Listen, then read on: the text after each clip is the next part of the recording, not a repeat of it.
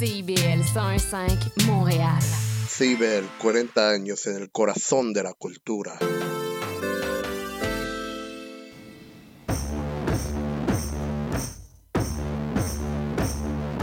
C'est un ring, le théâtre. C'est un ring poétique. C'est des choses qui se produisent dans les rues, dans ces, dans ces périodes où les gens ont besoin de se rassembler. C'est vrai que sur la scène, on ose dire des choses qu'on n'oserait pas dehors. Quand on est dans la révolte, on est obligé de dire les choses malgré. Essentiellement pour dire les fragilités et pour prendre soin des fragilités, pour... Euh, pour être dans un vrai rapport avec le public. Et c'est pour ça que pour moi, ça reste l'endroit de la vérité. Et on doit s'organiser et on veut créer autre chose et on doit comme euh, insuffler la possibilité de nouvelles images, de, de nouvelles visions, de profitons d'en être là pour cette fois ne plus nous laisser avoir.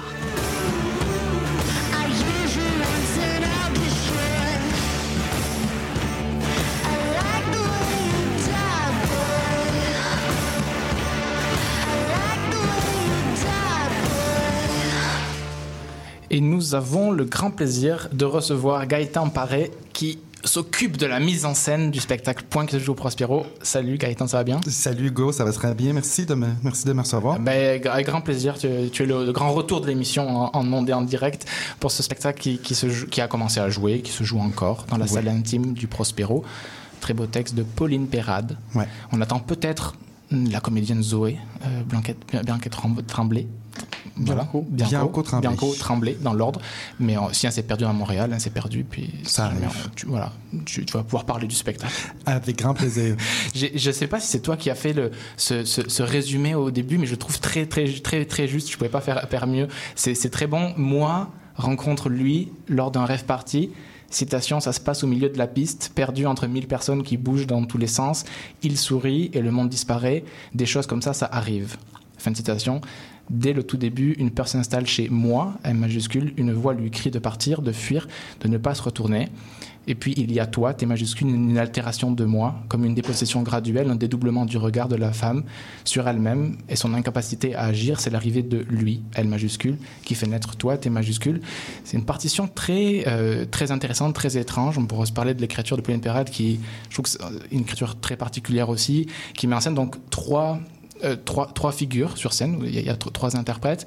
Et toujours la question, euh, comment tu as rencontré ce texte? Pour, Pourquoi euh, tu as envie de le monter? Pourquoi aujourd'hui? Voilà, on a envie de... Quels sont tes instincts? Faudra m'arrêter sur la rencontre parce que c'est une, une, super belle histoire. Puis c'est une histoire que j'affectionne parce qu'elle elle, elle, appartient vraiment à, à, ces familles choisies. Donc c'est c'est Éric Noël qui a déposé la pièce entre mes mains.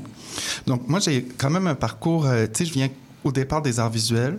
Puis, euh, dans, euh, je me suis mis à, me faire faire plein de tatouages à un moment.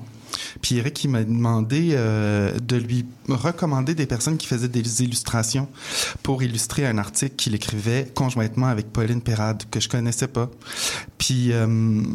puis je, lui ai dit, ben, envoie-moi l'article, puis moi, je te ferai des, des recommandations. Puis en lisant l'article, ben, suis revenu en disant Eric ben moi je pense que je devrais les faire les illustrations ça me mm. tente mm-hmm. puis puis je sais pas comment en tout cas je sais pas dans quel ordre mais en même temps il a dit ben en tout cas voici la pièce aussi lis-la parce que je pense que c'est toi qui devrais la monter puis euh, je l'ai lu puis ça a été un gros coup de foudre mais je suis une personne très lente puis ça c'était comme en 2018 je pense fait que j'ai mis du temps avant de, de me sentir confortable avec l'idée de représenter un spectacle, parce que j'avais pas fait de mise en scène depuis 2016, je pense, ou 2015-2016. Puis, euh, puis la pandémie est arrivée. Fait que les choses, les, choses se sont déposées, mais la pandémie m'aura permis de, de, de, vraiment de me replonger puis d'aller revisiter l'envie que j'avais de, de présenter ce texte-là. Le premier levier, je pense que c'est avoir envie de dire quelque chose? Ça, vient vraiment de moi. Comme ça m'a vraiment fait du bien de me taire, puis aussi d'écouter qu'est-ce qui se passait. Les choses ont beaucoup changé depuis 2016, disons autant dans les processus de production que, que dans la façon dont on peut écrire le théâtre, puis comment on le présente aussi. Puis euh, la pièce parle quand même d'enjeux qui me sont très chers, entre autres celui de... Tu sais, ben pour moi, en fait, le levier, c'est celui de la dépendance qui... Euh, dépendance affective, d'une certaine façon. Mais bien sûr, ça vient avec son lot de, de violences. Tu sais, la pièce expose quand même des violences euh, psychologiques, des violences sexuelles. Euh, c'est pour un public averti. Il faut, faut avoir envie de se faire raconter ça, ou en tout cas de le traverser avec, par le spectacle, de le traverser, de le revivre. Tu sais, l'écriture de Pauline, pour moi, elle est, euh, elle est vraiment fine, c'est très proche de la joie. Tu sais, c'est comme quelqu'un qui taille des diamants, là, pour moi. Fait que... Hum, il y a quelque chose de, de, de, de, vraiment très riche dans son écriture, puis ça, ça m'interpellait vraiment beaucoup.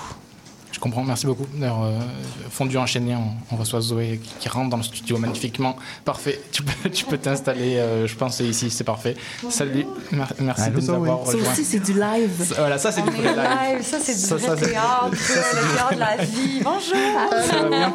Allô, Gaëtan. Allô, Zoé.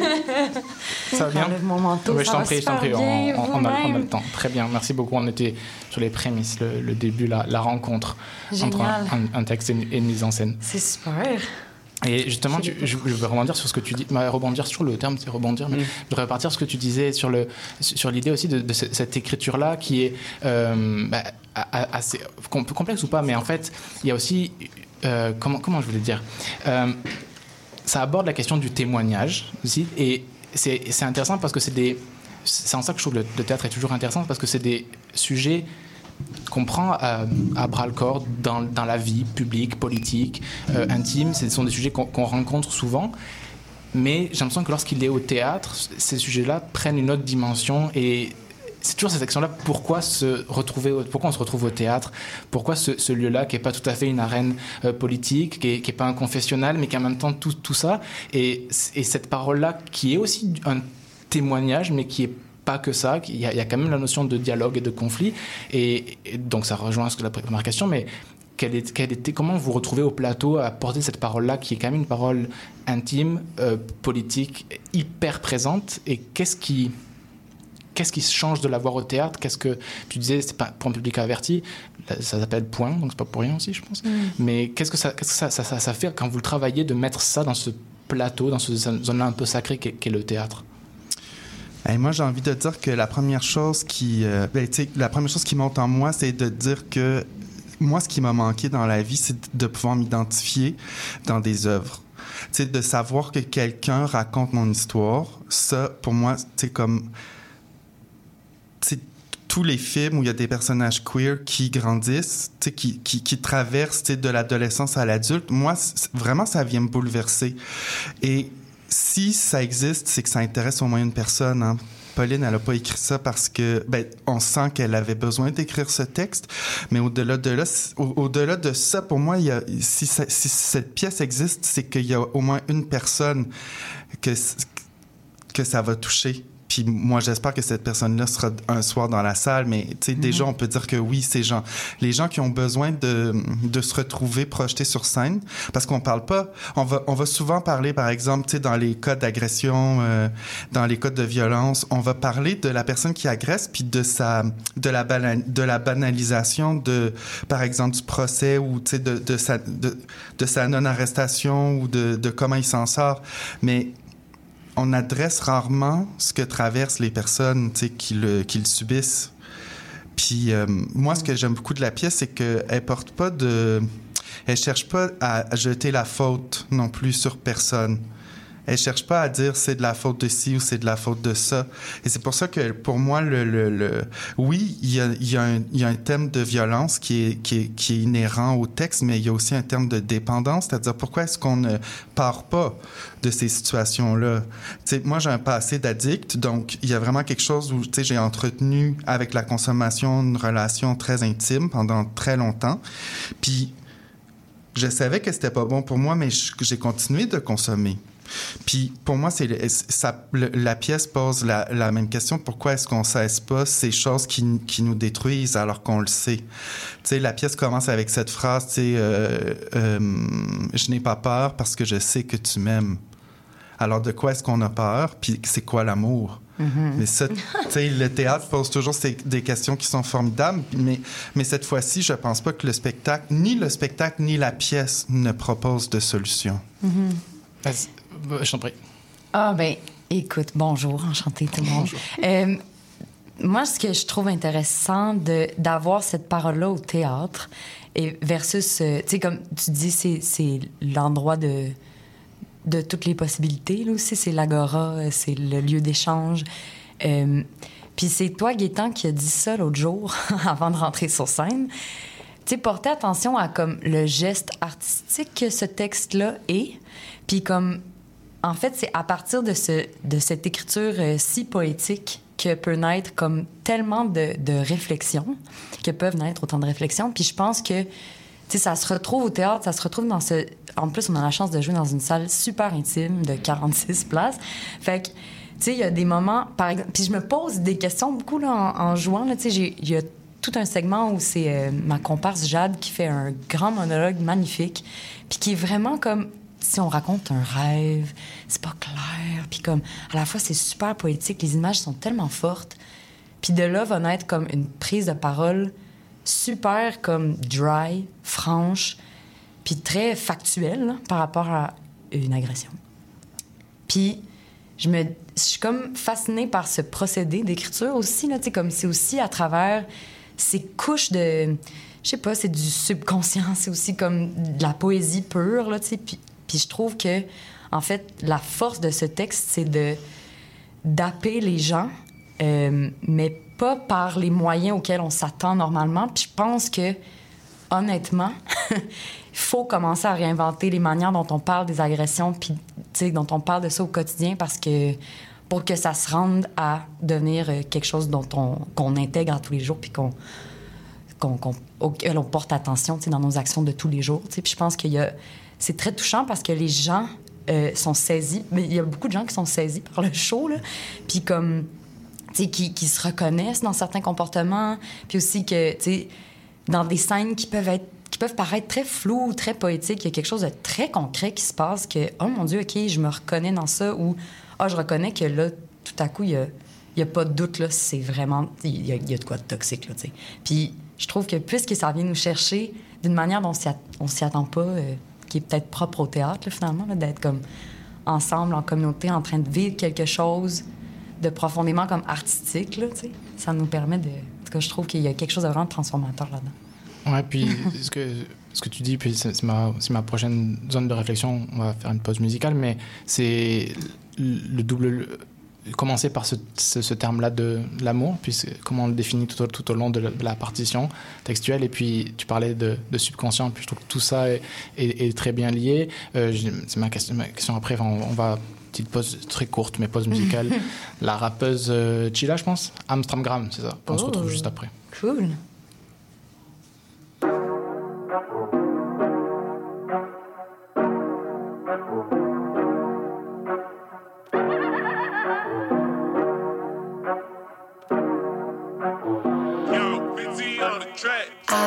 Amstram, gram, piqué, piqué, collé, gram. Bourré, bourré, ratatam. Bisous, bisous, tous mes rageux.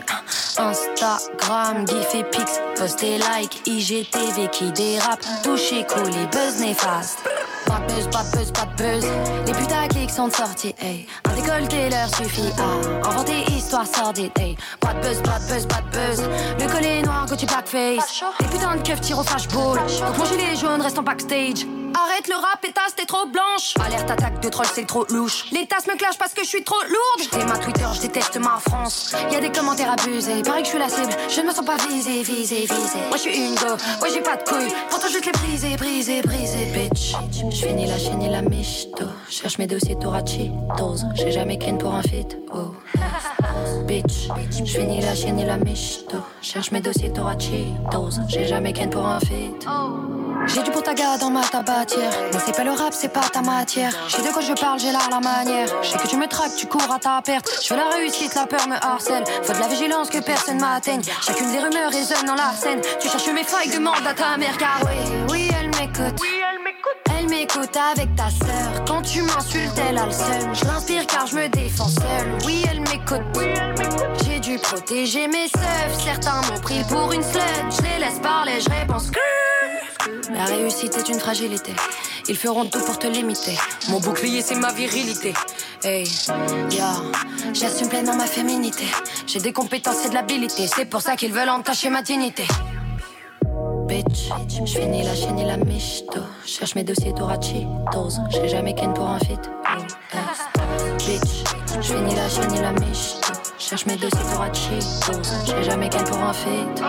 C'est fond, fond, fond, les petites marionnettes bien profondes. Fond, fond, aide la et puis son fond. Ainsi fond, fond, fond, les petites salopes du net bien profond.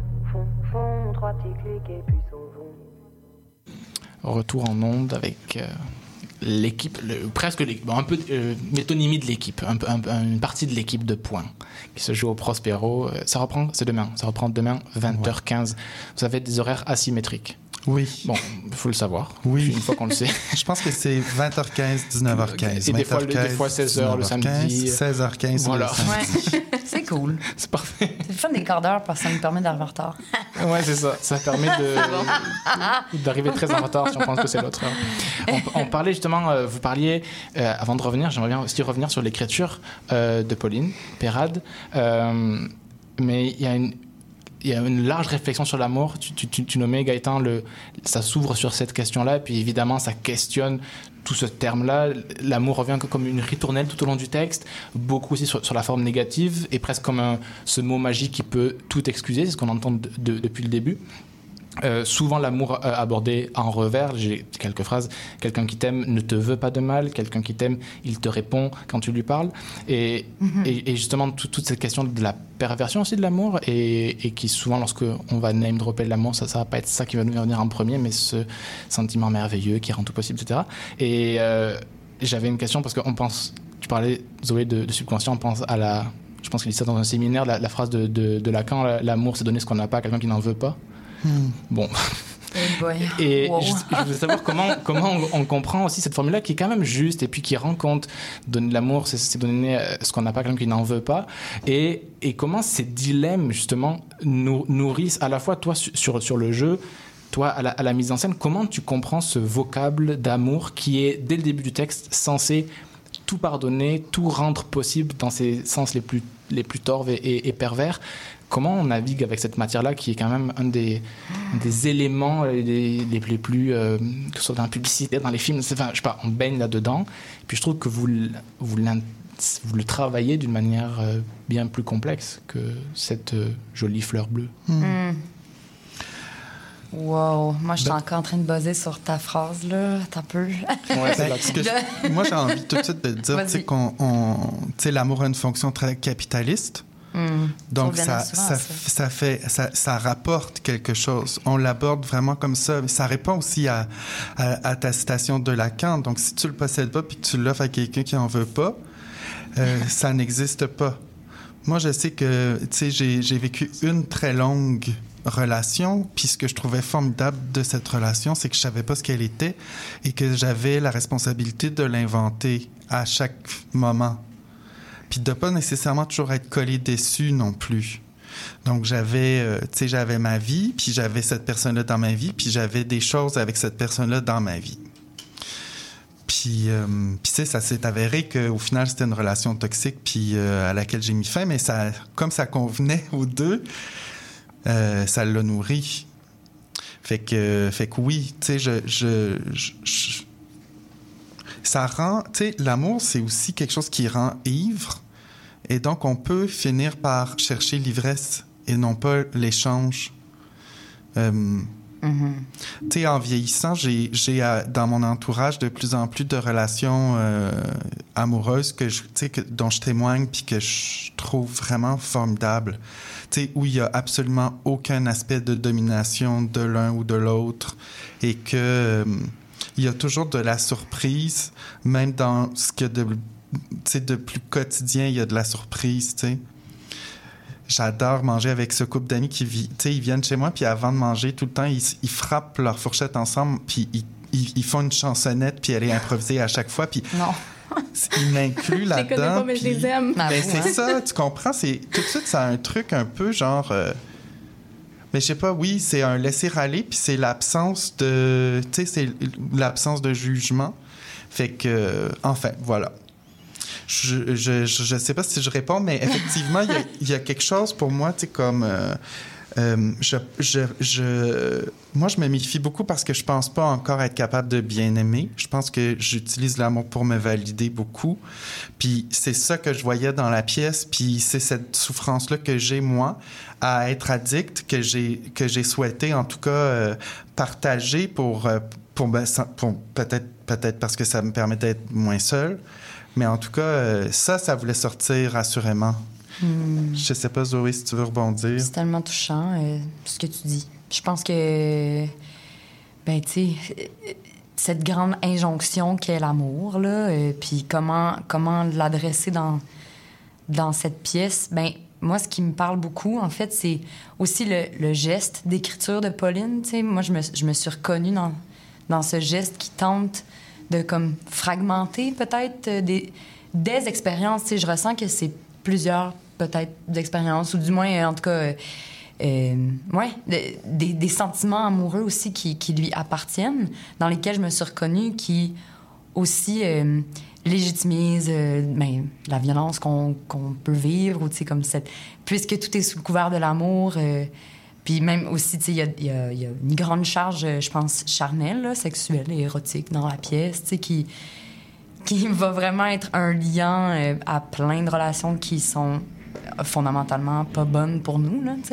Fait que, en tout cas, personnellement, en tant que femme interprète, je me suis vraiment euh, beaucoup reconnue là-dedans. Puis je pense que c'est comme un travail que, euh, que je tente de faire aussi avec mes comparses, entre autres dans, dans la scène où il y a une scène super, je sais pas à quel point je peux dire des choses là, mais bon, il y a une scène super comme qui en fait à la lecture paraît vraiment banale, tu sais comme qui est un- juste une discussion entre le couple, tu sais, mais qui finalement c'est dans leur quotidien qu'on re- qu'on voit tout là, tu sais. Fait que c'est sous le couvert de des plein de je t'aime, t'es belle, puis mais sous tout ça, ben on, on sent on sent cette ouais fiévreuse euh, violence. Mais euh, ouais, je pense que ça me, je vais je vais penser à cette phrase de Lacan pendant des- pendant le reste de ma soirée là. C'est sûr qu'on est arrivé. euh, tu sais, c'est drôle parce que chaque, chaque projet a un processus qui lui est propre, mais tu sais, on a vraiment tardé.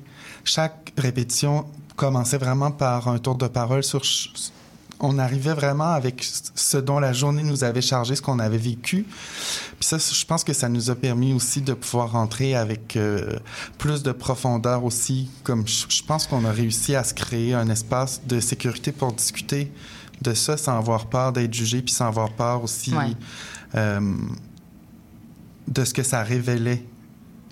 Parce qu'on en a vraiment beaucoup parlé. euh, tu sais, Chaque répétition, c'était vraiment presque, presque 45 minutes juste de tour de table pour que tout le monde puisse vraiment euh, qu'est-ce qu'on vit, puis qu'est-ce qui s'est déposé depuis la dernière répétition. C'est une question qui venait aussi. Est-ce qu'il y a des choses qui, qui, qui, qui sont montées en vous, tu sais, par rapport à, aux lectures, puis... euh, je pense que ça, ça a été quelque chose, en tout cas, qui... En tout cas, moi, ça m'a permis de me sentir en sécurité, en sécurité avec eux. Puis vice-versa, je Ben pense oui, on a nourri le, le- le processus de toutes ces, ces réflexions-là, de ce qui nous traversait. Ouais. C'est tr- c'est très intéressant ce que, ce que vous amenez aussi. Tu, par- tu parlais de première question sur euh, euh, l'amour et tu as répondu, c'est une donnée capitaliste aussi. Comment c'est? Et puis c'est juste, puis je- ça, me, ça me fait penser, euh, même, même la, la phrase de Lacan, ça, ça sonne un peu euh, Coltès style, quoi. Mais sauf que dans Coltès, le, le deal, il est à venir, donc c'est le, le- désir qui, qui est allumé. Et là, on sent qu'il y a, si on veut filer la métaphore, il y a, la- là, il y a la consommation tout au long de la, de la pièce. Mhm. Et, et c'est et c'est intéressant ce, ce juste. Euh, Coltès, il y a encore tout est possible, puis ça, ça finit sur ça, est-ce qu'on va s'aimer ou, ou- ou- ou se tuer? Et, et dans la pièce, c'est vrai que vous, vous travaillez ce- cet, cet- cet état-là. Et puis, c'est vrai qu'on sent beaucoup le rapport, de, le rapport au deal. de- euh, et, et même dans les vocables, le, le capitalisme utilise ces vocables-là de, euh, d'aimer. Si on rentre au complexe des jardins, il y a marqué savourer, profiter, tout ça. Enfin, donc, c'est, vrai que c'est, très intéressant de, de, de- de filer ça. Euh, on va s'en parler plus longtemps. Je crois que oui, il, y a, il faut consommation, il faut acheter des trucs. Donc, il y a des publicités. Ah, Puis, super. donc voilà. Euh, donc avant les publicités, il y a un peu de musique, ce qu'il faut bien, euh, faut, faut bien faire passer ça. Euh, c'est Mahmoud et Blanco, Brividi, puis on se retrouve encore après.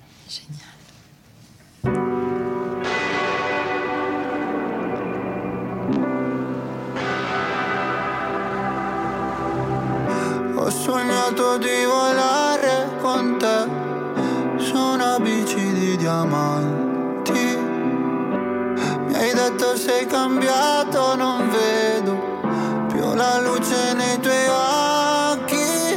La tua paura cos'è? Un mare dove non tocchi mai, anche se il senso non è la via di fuga dal fondo. Dai, non scappare da qui non lasciarmi così Nudo con i brividi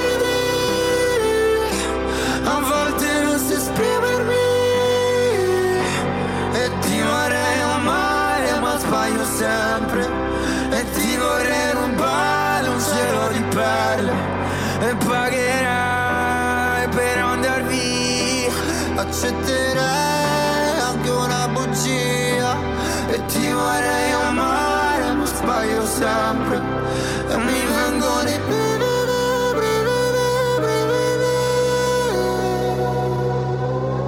Tu che mi svegli il mattino Tu che sporchi il letto di vino la pelle. Con i tuoi occhi da vipera E tu. Sei il contrario di un angelo E tu. Sei come un pugile all'angolo E tu. Scappi da qui Lasci così. Nudo con i brividi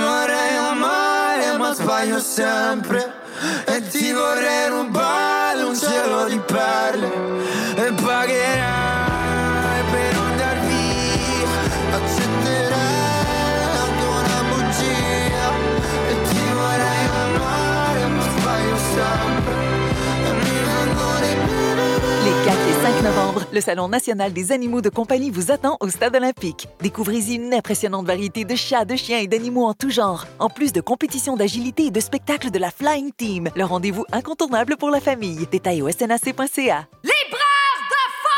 Tout sur la littérature. Cette forme-là parlait d'une certaine manière du fond que je voulais explorer. Et ça va générer chez lui une réelle angoisse. Une série nouvelle s'appelle Le Projet P. Le personnage de Marion, par exemple, c'est beaucoup défini à travers ce qu'elle peut faire pour les autres ou ce qu'elle représente aux yeux des autres. Avec Linda Dion et Mike Seviano. Jeudi 18h, rediffusion mardi 11h30. CIBL, au cœur de la littérature.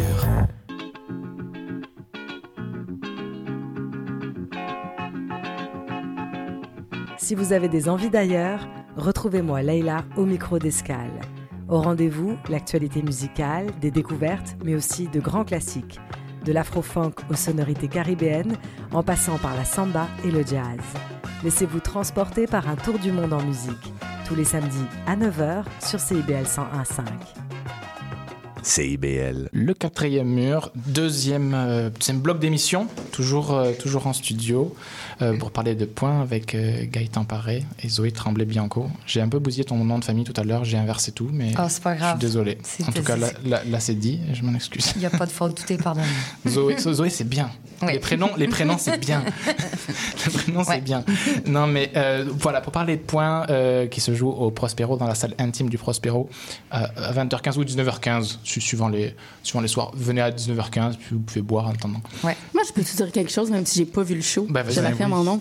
Je trouve ça super beau. Tu sais, tu dis qu'en répétition, vous preniez comme 45 minutes pour comme préparer le terrain au sensible, dans le fond.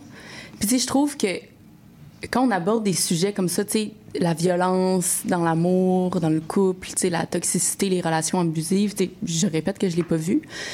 Je trouve que des fois, quand on veut essayer de comme porter un message puis de bien faire, quand en amont les choses sont mal préparées, tu sais comme ça peut avoir l'air comme tout beau, mais des fois, tu sais, on se rend compte que dans la façon de faire les choses, ah, il y a encore eu des affaires qui ont coincé. Puis je trouve que de prendre le temps de parler comment on se sent en répétition, c'est complètement anticapitaliste. C'est comme. C'est pas comme, OK, comment tu te sens? Dis un mot, content, très bien, à toi. Ah, comme-. Je trouve que des fois, il y a une espèce d'injonction à, à se sentir bien, à être prête, à euh, laisser tout derrière. Tu sais, comme qu'on interprète, oui, il faut comme faire un peu le ménage, mais en même temps, comme notre bagage, c'est nous, tu sais, comme notre outil. Puis Ben je trouve oui. que c'est tellement... Dans ma tête, c'est comme la meilleure façon de faire, de comme... Juste prendre soin de l'individu. OK, puis après, on va... On va parler, genre, de violence à l'intérieur de l'amour. Je suis comme, oh mon Dieu, que... On peut-tu prendre le temps?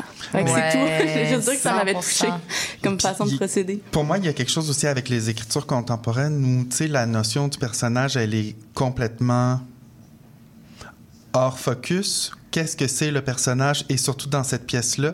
Fait que, tu sais, comme c'est avec. Moi, pour ce projet-là, j'ai vraiment, euh, j'ai- vraiment convié un certain nombre d'interprètes que je souhaitais rencontrer parce que je les connaissais pas, dans l'objectif d'essayer de voir si à partir de ces rencontres-là, j'allais pouvoir créer une distribution qui allait pouvoir euh, c'était mais m'accompagner moi dans le geste Mhm. comment ce qui- comment ces gens-là on allait être en dialogue et non pas si comme T'as-tu le casting? ouais tu sais Genre, pas que, là. Tu sais, comme, c'est. euh, oui, oui.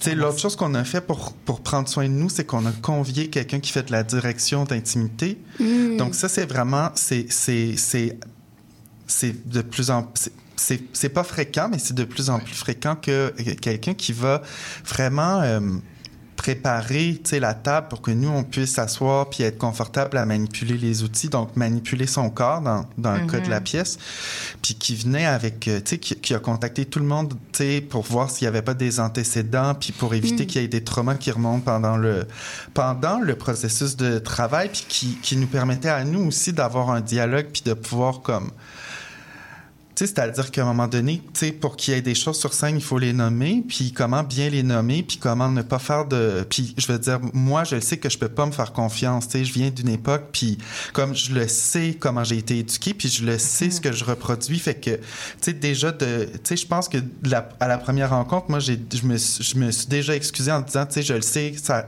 je risque de dire des choses avec malhabilité, puis je m'en excuse tout de suite, mais tu sais, comme je vous invite tout de suite à me le dire, quand Mm. ça arrive comme ça, ben, je vais pas le reproduire, puis c'est juste que je le sais. Comme c'est, je sais que c'est On pas. a des billets, puis on Oui. est euh, Hey, façonné c'est par pas- le monde. C'est pas parfait, là. Ouais. Tu sais, je veux dire, notre français dit que le masculin l'emporte sur le féminin. Ça commence par une règle pour bien écrire. fait que, tu sais, comme après ça, moi, mes petits comportements quotidiens, je veux dire, c'est sûr qu'ils sont pas euh, parfaits, tu sais, même si je voudrais puis que c'est impossible, mais ça, c'est une autre histoire. Mais en tout cas, on- tu sais, c'est vrai qu'on a vraiment, euh, on s'est donné des, des, des moyens, ou en tout cas, bref, on a eu une personne qui s'appelle Stéphanie Breton, tu sais, qui, que j'ai contacté. Il y a une agence euh, euh, qui s'occupe de faire de la coordination puis de la direction. Là, on dit coordination pour le cinéma puis la direction d'intimité Mhm. pour la Ouais. scène. Puis, tu sais, Stéphanie, elle a été vraiment formidable, tu sais. Puis nous, après, on a réussi à trouver des espaces d'humour à travers ça aussi, parce que c'est lourd quand même, là, tu sais, comme de... Oui, oui, là, faut. Fait que, tu sais, on a, nous, on a, on a une, tu sais, quelqu'un qui vient, quelqu'un, quelqu'un qui, qui, qui est venu pendant les répétitions puis qui nous a vu aller, a sûrement dû penser qu'on était un peu euh, crinqué, fou, folle, folleux, mais au moins c'est ça, tu sais, comme, je pense pas que les gens, euh, je pense pas que les interprètes, puis ni moi, on est en état de détresse suite à, Ah, mon Dieu. à la traversée de, de, de- du projet, tu sais. En tout cas, c'était une parenthèse sur ça, mais Merci oui, de- moi, ça m'a, oui, ça a servi, je pense qu'on fasse ça. Tout à fait. Je pense que c'est primordial. À partir de maintenant, tout le- tous les théâtres de Montréal. Voilà. OK? C'est officialisé.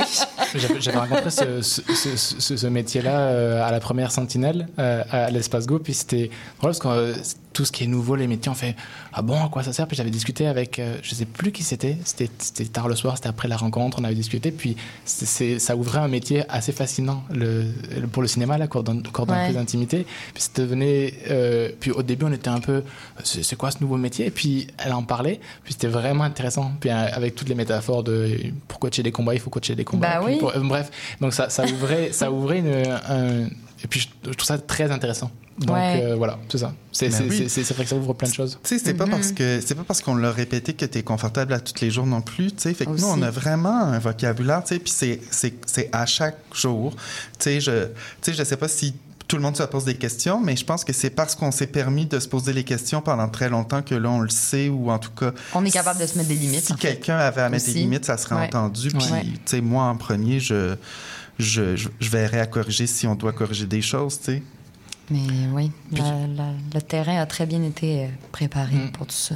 Puis juste- justement, tu, tu disais aussi que le- dans l'écriture contemporaine, justement, le personnage, c'est vrai qu'il est réinterrogé. Puis là, dans le texte, on a parlé au tout début, c'est, même des, euh, c'est, lui, c'est toi, c'est moi. Il y a le rapport évidemment au subconscient. Puis je voulais aller là- là- là-dessus pour, pour terminer aussi sur le, justement sur l'écriture de Pauline Perral, qui, qui est aussi au-de- au-delà de ces personnages-là qui sont qui, qui sortent aussi du personnage classique, mais il y a aussi une écriture qui est très euh, en fragments. Elle s'inspire notamment pour cette pièce-là, en tout cas pour point aussi d'une écriture qui est des fois plus proche de ce qu'on pourrait appeler une partition musicale. Mhm. Euh, de- je pense à d'autres textes comme aussi à la carabine où on va fonctionner par- aussi par le fragment, un peu comme on retrouve dans Point. Et je trouve que c'est une manière qui a l'air un peu contre nature, mais qui est peut-être plus fidèle aussi de retranscrire la, la vie aussi dans, dans- dans ce cas-là de, euh, de complexe, pas forcément narrativement, intellectuellement. Mhm. Des- je, je crois euh, à la- beaucoup à la musicalité des, des- des événements aussi. Que j'imagine que toi, quand tu, l'as découvert, ça a dû te frapper, aux, yeux- sauter aux yeux. Bien, moi, c'est sûr que quand je, tu sais, comme, je- tu sais, avant même de, comp- tu sais, la rencontre avec le texte, tu sais, c'est vraiment un truc, c'est, tu t'enfarges, là, c'est illisible. c'est vraiment, c'est illisible, Oui, oui. ça se lit C'est pas. tellement complexe. Ben, comme c'est ça complexe. se lit, mais je veux dire, allô, tu sais, la première scène, c'est une partition musicale pour de vrai, c'est trois lignes avec Mhm. les trois personnages, puis le texte que- qui est comme ça, puis des fois, il y a- ça, ça parle en même temps. Il y a des battements par minute aussi à respecter. Ouais. Ouais. Ça, c'est la première 120, scène. 60, 80, 0 BPM. Ouais. Ouais. Moi, j'avoue que mon cerveau analytique a vraiment aimé ça, puis j'adore le rythme et tout ça, fait que ça m'a. Mais sur le coup, comme la compréhension est vraiment pas la même. Là. Faut comme. Mm. Il y a eu quelque chose aussi où, plus on le vivait aussi, c'est vraiment un texte qui s'est inscrit dans le corps. Puis c'est ça aussi qui est. C'est fou parce que quand c'est, tu lis, c'est écrit, OK, bon, ça me paraît opaque, mais finalement, quand ça s'ancre dans le corps, c'est tellement ça. Tu comme les BPM, c'est sûr que ça vient transformer mon corps aussi, puis c'est une expérience physique, tu pour l'interprète. Même chose pour les autres monologues aussi qui sont comme... Tu sais, je, je Ouais, je il y a même des pianissimos, puis des, Ouais. des, des fortés qui sont euh, sur chacune des Ouais. répliques. Trippant. Ben, sur chacune, c'est pas systématique, mais c'est vraiment sur les répliques. Puis, ça, c'est la, la scène 1, disons, qui est une scène dans un rave. Mhm. Puis c'est ce rythme-là qui fait que le rave existe. Là. Ouais. Tu sais, la scène 2, c'est un très long monologue. Après ça, la scène 3, c'est la forme la plus classique de l'écriture. Donc là, déjà, déjà, il y a qui Un parle. Avec- Le luxe. la scène 4, il n'y a aucune distribution, puis c'est 3, 4 et 5 colonnes. Et la scène, c'est la scène matriciale, tu disais, non? Ouais, ben c'est Pauline en parle de- de, Pauline Perrin en parle comme ça comme c'est la c'est une scène qui contient la pièce mais sans organisation. Fait que c'est que des bouts de répliques, des répliques qu'on a entendues, des répliques qu'on va entendre et des répliques qui n'existent pas dans la pièce. Puis Des notes en bas de page des aussi. notes en bas de page qui sont plus longues que la scène Ah oui, ça, c'était... et qui font simplement nous renseigner sur les, les sur les racines de, de ces répliques-là. Puis c'est ça qu'on a fait, nous, quand on se parlait avant, c'est qu'on est allé on est allé fouiller nos propres racines parce que, tu sais, toute la pièce, quand même, c'est- ça- la pièce se situe à Paris. Nous, à, à part la scène, on a, on a quand même fait quelques modifications, mais on ne le joue pas non plus euh, à la française, là, dans le sens où on, on, l'a- on se- on- on a rapproché le texte de nous pour servir son propos. Puis, euh, puis c'est ça, la dernière scène, c'est deux colonnes. Deux colonnes euh, avec chacun des deux personnages qui parlent, des deux personnages féminins. Puis un des leviers importants euh, pour moi, pour la compréhension, c'est que le personnage de, de la femme, il est double et il expose comme ça l'espèce de dialogue qu'on peut avoir dans sa tête sur « Oh mon Dieu, j'ai dit ça » ou, les deux voix qui parlent à, à l'homme dans la pièce. Et ça, c'est un levier quand même qui est... on peut ne pas le comprendre. Moi, j'ai pas cherché à, ne, ne serait-ce qu'au sur le choix de la distribution, je tenais pas, je tenais absolument pas à avoir deux actrices jumelles. Je tenais vraiment à avoir deux actrices qui allaient proposer des, versions différentes, générer le plus d'identification aussi par le public. Donc elles sont, euh, elles sont toutes les deux formidablement bonnes, excellentes, généreuses, c'est vrai. Merci. Puis, euh, mais pas du tout sur la même énergie non plus. Ben, entre, un, entre moi et un sur moi, des fois, il y a des énergies différentes. Eh ouais. Exact. exact. C'est pas mal. C'est pas mal. Bien dit. Ouais, non, c'est des... toujours bien d'avoir des, des, des paroles de fin, c'est c'est intéressant. Non, mais, mais- mais- je voulais, pour finir quand même, je voulais, deux minutes euh, je voulais quand même euh, te, te citer dans ta, Gaëtan, dans, dans, dans le mot de présentation de la pièce aussi. Et je trouve que ça fait aussi une belle ouverture. Tu dis, euh, ni la pièce ni le spectacle ne, ne proposent de solution à l'amour toxique, à la violence conjugale ou à la dépendance affective. La, la pièce frappe comme un coup de poing sur nos violences. J'espère que le, spectacle- le spectacle ouvrira des dialogues intimes pour que l'amour que l'on se partage soit moins souffrant. Et c'est intéressant parce que là aussi, tu parlais des, vous parliez des, des nouveaux personnages et- il y a une manière aussi de repenser aussi le théâtre. On sort un peu de cette, le, le- qui est encore actif, mais de ce vieux pensif du, du théâtre cathartique où il faut être purgé pour sortir lavé.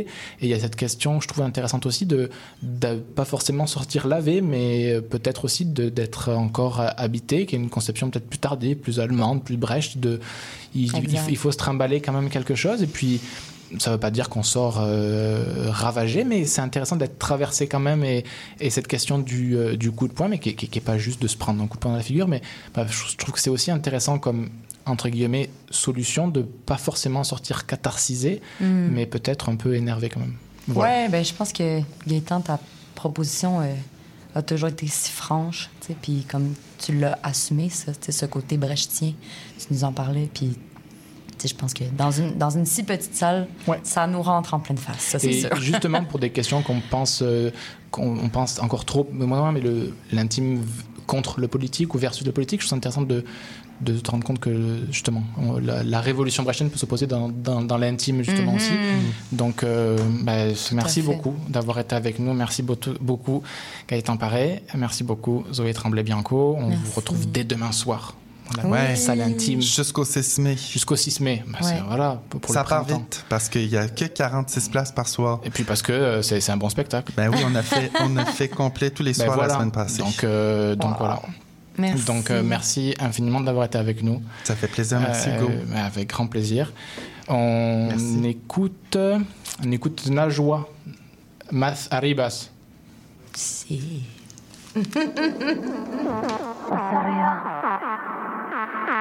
más arriba, más arriba, más arriba.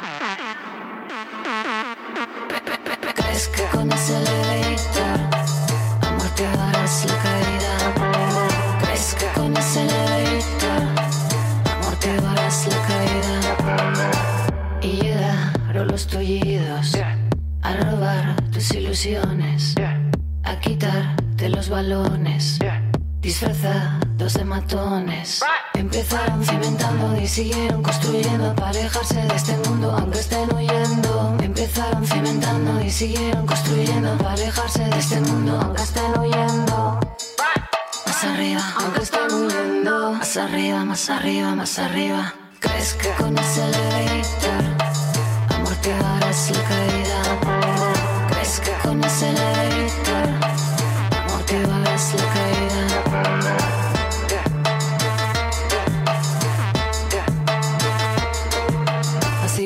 estar a salvo en un cielo improvisado para evitar que nos arrollen todos los desheredados que llegaron en pateras para vendernos las playeras, para limpiar las cristaleras y para hacernos de niñeras. Que llegaron en pateras para vendernos más arriba, para limpiar las cristaleras y para hacernos de niñeras. Viendo más arriba, más arriba, más arriba. ¿Crees que con ese elevator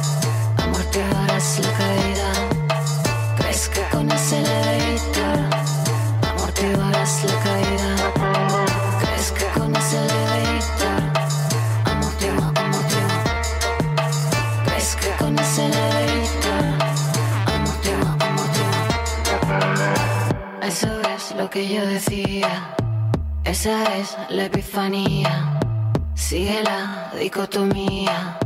Mientras compras alegría. Porque sabes que en un día alguien borrará todo rastro de porquería. Solo espero para entonces seguir viva. Habérmelo robado todo y entregarme a la policía. Más arriba, más arriba, más arriba, más arriba. A la policía. Más arriba. Arriba, más arriba, más arriba.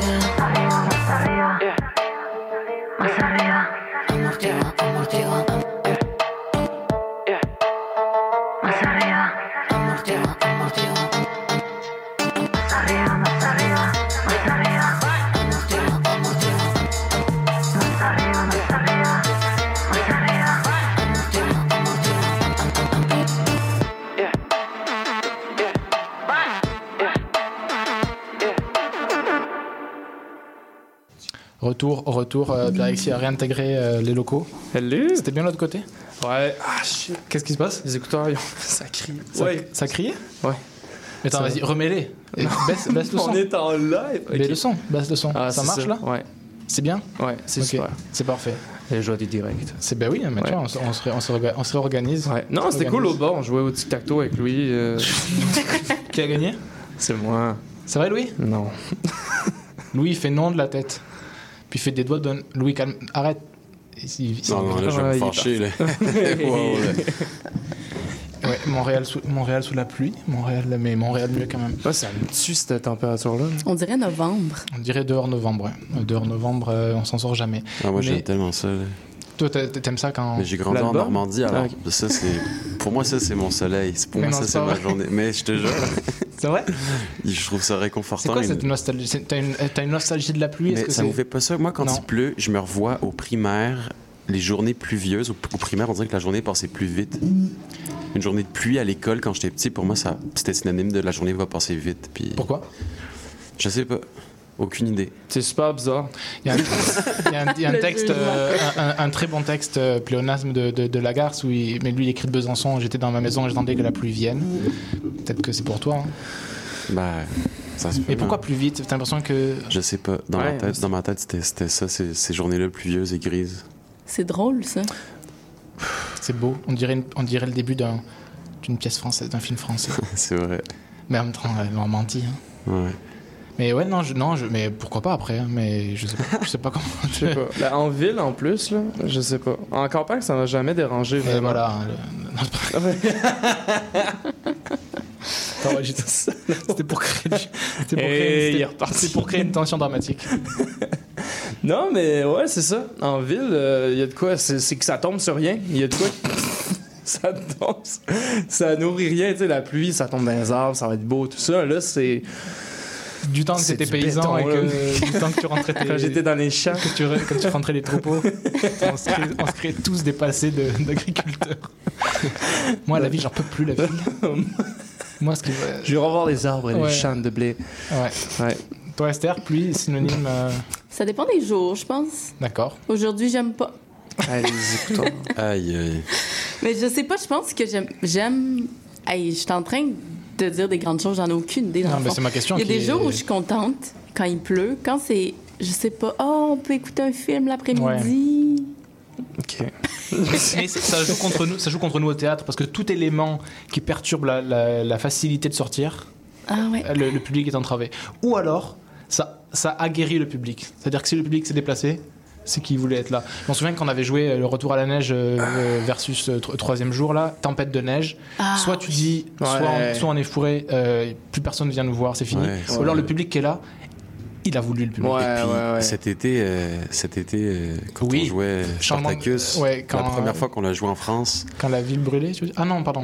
euh, pas à la verrouille, mais la première fois qu'on l'a Ouais. joué, puis qu'à la fin du- Ah de la oui. pièce, il s'est mis à hameau. pleuvoir euh, au hameau. Au Ouais. mot de Fabas, ça, il faisait tellement froid. Il faisait très froid, mais il y avait quelque chose de, Jouer sous la pluie. de tragique et de, de dramatique. euh. C'est vrai, c'est vrai que le- le- donc été, été français donc très chaud, pièce en extérieur, on joue. Je raconte pour Pierre Alexis, parce qu'il n'était pas là? Ouais. Je ne peux pas l'exclure de, de partition. Donc on joue, puis à un moment donné, on sent que c'est menaçant. C'est le fameux truc du théâtre en extérieur, Ouais. le fameux menaçant, le fameux on joue, on joue pas. Ouais, on joue, on joue pas. On joue et quand t'as commencé, t'as commencé. Puis à l'acte, à l'acte 2 et demi, 3 là, il pleut. Puis moi j'étais dans la régie, puis on est, je me retourne, puis il y avait la moitié du public qui était sous le grand chêne abrité beau. de la pluie, et des autres qui étaient avec leur petit parapluie ou leur kawaii qui regardaient. Puis tu fais, ok, si vous êtes là, vous êtes là. Mais je pense que c'est un des moments de théâtre les plus touchants, genre, que j'ai c'était beau. vécu. Où il y avait une espèce de. Parce que je me souviens, on était tous et toutes partis dans une espèce de petite grange là, qui Les coulisses. de Les- coulisses. Le backstage, moi j'appellerais ça. Une, une petite grange. Puis là, en tout cas, les personnages s'en vont dans la petite grange. Backstage. Puis en sortant de la petite, de la petite grange, je me dis, ah, il pleut, c'est sûr que les gens sont partis. Puis là, je vois toutes les chaises vides. Puis je me dis, ah, les gens sont partis. Puis à comme trois mètres à la droite, tous les gens sont là, Sous le mais grand sous l'arbre. Ancestral. comment ils sont restés? Côté court. Puis je me suis sentie comme aimée. C'est vrai. Non, mais c'est vrai que l'image, merci de la ramener, Louis. C'est vrai que l'image était, était particulière. Ouais. Il y a un- c'est un côté conte aussi. Mais là, il y a personne. Non, mais là, ce qu'on joue pas? Si, on se met à, si on se met à jouer, euh, les gens. Non, non, mais c'est vrai. Je trouve que c'est quand même ça. L'art vivant, il demande à composer avec les, les éléments. Et puis, on, on- on le sait, c'est si, admettons, euh, je me souviens quand j'étais allé voir euh, à Montréal, quand la température était, était descendue vraiment très très bas, c'est quand on frôlait les moins 25, moins 30, les voitures démarraient plus. J'étais allé voir euh, Le Faiseur. Denis Pelletier, puis la salle était euh, un Oui, tiers, quoi. ben oui, parce que oui, les oui, gens, oui, et- oui. les- des voitures Ah démarraient oui, plus. il les faisait moins 40, c'est ça, ouais, ouais. ouais, et donc, tu te dis, bon, on est là, tu prends les éléments euh, qui sont a- avec toi. Je trouve que c'est ça qui est beau aussi dans, dans vivant, c'est que tout, tout fait du sens au carré.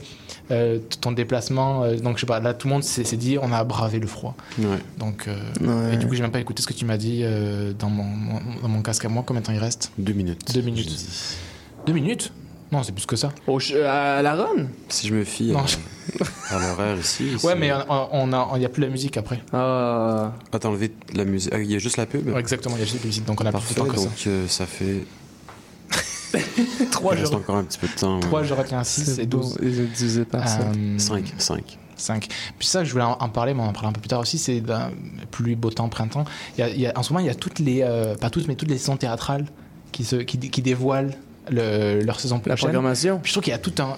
euh, il, y a, y y deux doubles effets, bon, on va aller sur le côté positif. A le côté positif, c'est il y, a- il y a un côté où il y a un peu cadeau de Noël. Je trouve on ouvre, puis le théâtre il, il diffuse tout un truc, puis Ouais. d'un coup t'ouvres, puis tout, tout le monde sait à peu près, puis ceux qui, ceux qui sont dans le spectacle savent, puis là, d'un coup ça devient officiel. Puis Mhm. tu sais, il y, a- il y a pas mal de théâtres qui, qui, ont, qui ont déjà donné leur programmation.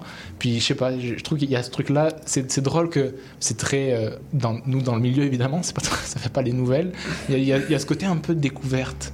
Je sais pas, je sais pas comment vous, vous le sentez, puis tu regardes les choses, puis après tu fais Ah, ok, oh, mais je suis déçu ou pas, c'est bien. Mais il y, a- il y a plein. C'est quand même. C'est assez touchant. L'idée est belle. C'est ouais ouais. À la un- base, c'est joyeux. C'est comme une saison en soi. Ouais. C'est euh, ce dévoilement-là, ils le font tout quasiment en même temps, dans, à un mois près. tu sais. Puis euh, c'est assez beau. Je me demande s'ils ont des stratégies internes de faire, je vais le faire en début ou à fin ou avant un tel. Ah ouais, hein? Parce que c'est quoi les, les premiers dévoilements sont pas, début avril, mi- mi-mai. c'était- Il y, a- il y a vraiment, je trouve, un, un plan. euh, Ouais. Mais quel théâtre là, qui n'a pas encore dévoilé Il y a le Prospero, je crois Prospero. Le théâtre d'aujourd'hui. Le théâtre d'aujourd'hui, pas dé- ouais, c'est vrai. Euh, je sais pas, les écuries, je pense. TNM, ils ont dévoilé la semaine Ouais, dernière. TNM, c'est fait. Les écuries, les écuries l'ont pas fait, peut-être Non, c'est ça. Non. Il y en a deux, Ça, trois. Donc chacun, je trouve qu'il y a- il y, a un petit truc. euh, je sais pas, ça vous, ça vous fait ça ou Ouais. c'est que moi c'est- c'est Non, c'est vrai. Non, C'est quoi la, la, la technique marketing? S'il y en a qui font, moi je vais me faire au milieu, juste Ouais. assez pour être. Ils vont faire, en ben voyons, eux, c'est quand? Puis là, boum, c'est moi, genre. Je sais pas, ça, ça ramène une, une présence de- d'une excitation à les. Ouais, je sais pas. C'est-tu le directeur artistique qui décide ou Bah ouais, euh, je- c'est bah, les coms ou. euh, Je sais pas, j'imagine que c'est un consensus. euh. Est-ce que ça vous arrive de voir des nouvelles saisons de théâtre puis de réellement être surpris? Surpris? Oui. Ben, Ben, j'ai vu. cherche la merde. J'ai vu que tu jouais. J'ai vu que tu travaillais, Louis. Écoute, euh, ça m'a Ah, J'ai- mon j'ai salaud. vu- J'ai vu qu'on t'engage. Ouais, ça m'a vraiment surpris aussi. Euh, Ok. Non, mais des, des- des surpris dans le. Alors, c'est Ça ton, micro, c'est le 3. le micro 3. Non, je t'aime. Ben non, mais su- surpris, euh, ouais, la- l'amour toxique. mais euh, euh, surpris, ouais, mais je sais pas, mais mettons euh, le, le festival In d'Avignon a dévoilé, je suis dégoûté de pas jouer cette année au festival In. Il y avait Ah ouais. plein de choses, je fais ah yes, puis dans la dans les 5 secondes après la mise en ligne, les gros shows ont été vendus. T'aurais voulu jouer dans le in, toi? Ouais. Ah ouais? Cette année en particulier? Non, cette année j'aurais bien aimé voir les shows dans le In. Ouais, ok, ok. Mais j'aurais bien- oui, de jouer dans le In aussi. On va, on va- on va parler à Thiago. Est-ce que des fois, tu imagines le show que tu ferais dans le Inn? T'as-tu Euh, comme des, des fantasmes théâtraux que tu voudrais faire? Ah, tu veux dire, je pense à un spectacle et lui, je dis, il irait bien que dans le In. Ah, Ou ouais. un spectacle à faire, tu sais, comme t'as-tu tes Hmm. aspirations et l'Avignon? Ah ouais, il y a. J'ai Ouais, besoin de. Ça arrête la gueule. Euh, ben, je sais pas, ouais, mais j'ai l'impression que ce soit un peu plus concret. question. Ouais. Euh, non, j'ai pas encore réfléchi dans mon spectacle, dans, la, dans le, mais dans le. C'est une bonne réponse, ça se Mais en fait, Bon, Avignon dans correct. le IN, ce qu'il faudrait, ce serait dans le- la cour d'honneur du Palais des Papes. quoi. C'est quand même Mm. la scène qui change de tout. Parce qu'après, c'est des scènes un peu classiques aussi. Enfin, c'est des scènes euh, où, dans, dans la carrière, c'est les 30 minutes d'Avignon. Il rouvre cette année. C'est une- c'est un peu loin d'Avignon, et puis c'est une carrière, euh, Mm. une ancienne carrière, et il joue là. Euh, et je, je sais que ça, ce serait des, ouais, des, des fantasmes. Il y avait Nyanguna qui avait fait une, une création là-bas il y a plusieurs années. Wajdi aussi avait fait ça. Euh, donc, ouais, le- le- la cour d'honneur du Palais des Papes, c'est quand même une, une ouverture de 80 mètres, euh, de de, gueule de aussi, 140 je veux pieds et une profondeur de 100 pieds. C'est juste au nom, je te crois. Je veux dire, Mais non, mais c'est le Palais des Papes, puis c'est une cour gigantesque. Bah donc ouais. c'est- c'est- D'un coup, je trouve que ça c'est parce que le lieu devient, on en parlait tantôt, ouais. le lieu devient une espèce de, Ouais. je sais pas, d'importance folle. Donc, euh, je vais réfléchir à ça pendant la publicité. Je vais dire quelle chose. Moi, j'ai mais- j'ai une autre question pour vous. Mettons, euh, si Très je vous dis que demain, euh, c'est votre dernier spectacle de théâtre et vous, vous, vous ne pouvez jouer qu'un seul texte, qu'est-ce que ça serait? Pas forcément un personnage, vraiment, disons, Un une texte. œuvre, Un un texte. texte, une pièce. Ouais, ouais. Mais si vous dites pas les miennes déjà. Ouais, c'est ça, je micros. Non, mais c'est parce que je, je me pose la question surtout parce que toi, je t'écris beaucoup, mais si toi, tu avais joué un texte qui n'est pas un des tiens. Ah, ça, je le sais. Est-ce Ça, que je peux tu- répondre pour toi? C'est vrai? Celestini. C'est Ah, ça? peut-être, ouais, Ben ouais. peut-être, je sais pas. C'est une bonne, je sais pas. Ouais, c'est ça, ça. Je te demanderais d'écrire. Donc un texte qui est pas le mien? Donc un texte moins bon, ah, c'est compliqué. non, non, je sais pas. Hey, c'est une bonne question. Ouais. J'ai pas de réponse. Euh, Parce que je sais on qu'on a déjà parlé de, personnages. Mettons, toi, je sais qu'il y a des personnages que tu aimes beaucoup, Esther. Oui, Ouais. oui, oui, oui, à la plage. C'est officiel.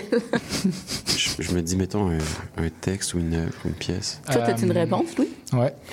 Ça, moi, si tu poses la question, je pense que pas forcément, mais moi, j'aimerais beaucoup remonter le, le Père Noël est une ordure. Ah oui, c'est vrai, c'est vrai, Parce tu que c'était, c'est une pièce, un film que j'aime beaucoup. C'était ma, ma propre définition au cégep. Ouais. Mais Pour je, les je l'ai auditeurs, monté la avec version comme française. pas de budget, tu sais, comme on était étudiant. Fait Ouais. j'aimerais ça le voir. Je sais qu'il est monté en théâtre d'été euh, cet été, je pense, mais Ah ouais? comment ça ressemblerait à quoi? Une- genre une, pièce comme le Père Noël est une ordure sur la scène du TNM, mettons, genre, tu sais, comme... Ben, Je sais pas, moi, ça me tenterait. J'adore. Ouais, ouais, non. euh, Ça se pourrait, pour vrai, ouais. Toi, tu, tu, tu dirais, tu dirais pas le mis- misanthrope de... Ben- Je sais pas trop. Oui. De Mais en- je, sais pas, si j'ai un texte à jouer puis après je meurs, genre. Ouais. Aïe, Non, aïe. c'est pas Si, si, si, pas si, forcément si, Le 4 et si, 5 si, novembre, le Salon national des animaux de compagnie vous attend au Stade olympique. Découvrez-y une impressionnante variété de chats, de chiens et d'animaux en tout genre, en plus de compétitions d'agilité et de spectacles de la Flying Team. Le rendez-vous incontournable pour la famille. Détails au snac.ca. Né au Québec tous les dimanches de 13 à 15h sur CIBL 101.5.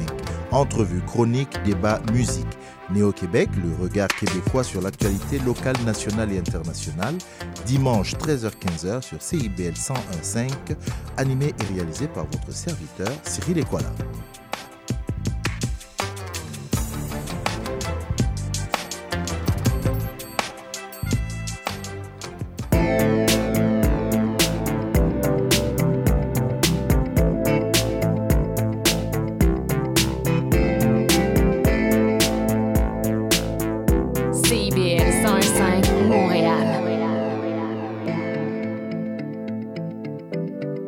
CIBL, au cœur de la musique.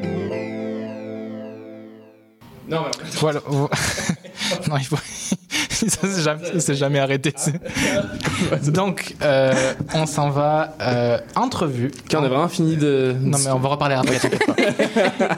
Une longue entrevue que, que j'ai menée à la Maison Théâtre, un spectacle qui se jouait jusqu'à hier, qui s'appelle Cœur battant, une coproduction euh, québéco-belge par la compagnie Bronx, une compagnie euh, bruxelloise, et euh, le Carrousel ici. Et euh, ils ont joué pendant deux semaines ici un très très beau spectacle chorégraphié par Zoé de Moustier et aussi assistante à la mise en scène euh, Marie Evio. Et voilà, donc j'avais, mené l'entrevue directement à la maison de théâtre avec deux jeunes actrices danseuses et la choré- chorégraphe. On se propose de vous diffuser le- l'en- l'entrevue. En attendant, on va, on va débattre euh, hyper Alexis. mais voilà, c'était un spectacle qui questionnait beaucoup le, justement la, la génération Z, comment la, la mettre en scène, comment en parler, euh, autour de, de paroles enregistrées. Pendant la, la pandémie, euh, Zoé de Moustia a enregistré des, des dizaines, des centaines de paroles de, de jeunes en posant différentes questions. Euh, on retrouve ça sur scène, c'est très très intéressant. Puis là, on, on écoute euh, euh, notamment Oulmi et Aurélie qui prenaient part au spectacle. Euh, voilà, on se retrouve après ça. Donc le quatrième mur en déplacement en direct de la Maison Théâtre pour accueillir une production, c'est- super classe de dire production internationale. Ça fait vraiment bien entre, entre la, Belgique et le, et le Québec. Donc j'ai trois personnes en face de moi. On peut peut-être commencer par euh, toi Zoé qui est la chorégraphe, metteuse en scène du spectacle. Le spectacle s'appelle, mon anglais est très mauvais, mais c'est Cœur battant en français. Oui, et c'est Beating Choir en anglais. Donc un spectacle assez hybride. Euh, moi qui, qui est assez proche de, de, de mes spectacles, un peu de... euh, pas de référence, mais avec quoi j'ai été nourri aussi en France. Je trouve que c'est très européen aussi, proche de la performance. Il y a beaucoup de danse sur scène. Mais je trouve qu'il y a quand même ce qu'on peut appeler du théâtre. En tout cas, tu as des corps sur scène qui, qui vont... euh, le, le texte est enregistré et c'est issu beaucoup de témoignages.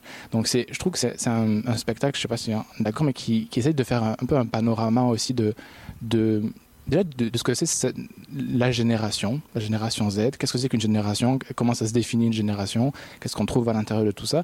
Et qui est aussi un panorama parce que tout le début du spectacle commence par des dizaines ou des centaines de, de voix, des entrevues que vous avez faites.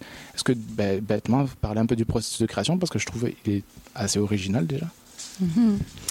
On a commencé avec ce projet pendant la pan- pandémie, oui.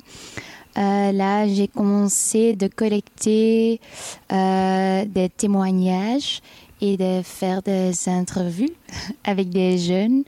Euh, et après ça, on a, euh, on a fait des auditions. J'ai euh, euh, j'ai choisi Oumi Romain et Laïa et Marie-Ève choisi Aurélie et Mathieu et Maura.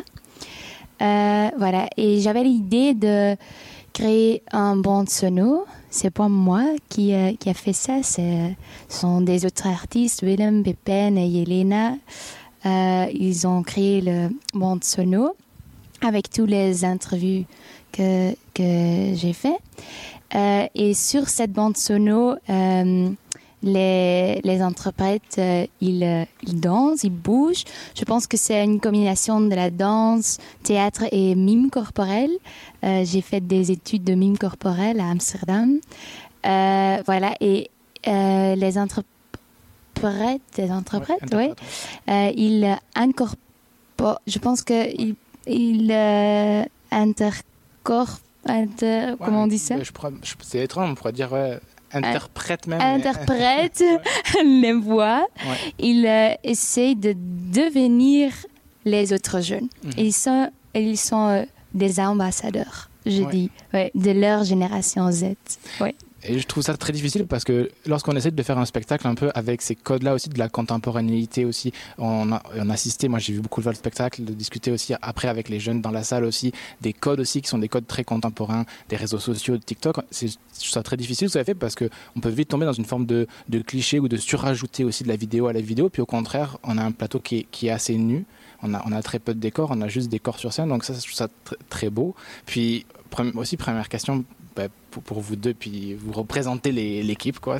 Ils sont pas là, mais euh, au début du spectacle, on commence, vous commencez avec une, longue phrase euh, qui, fait mention que euh, les, un peu les poncifs sur, la jeunesse. Les jeunes sont des tyrans, etc. Et puis c'est à la fin, c'est authentifié par Socrate. En tout cas, c'était Platon qui prête la parole à Socrate. Et donc c'est drôle parce que cette parole-là, qui a maintenant presque 2500 ans, se retrouve très actuelle. Donc à la fois, il y a cette espèce de cliché de la jeunesse en perpétuelle remise en question, et en même temps, dans, le spectacle, à des moments donnés, des, voix interrogent ce qui fait la spécificité de cette, votre génération, la génération Z.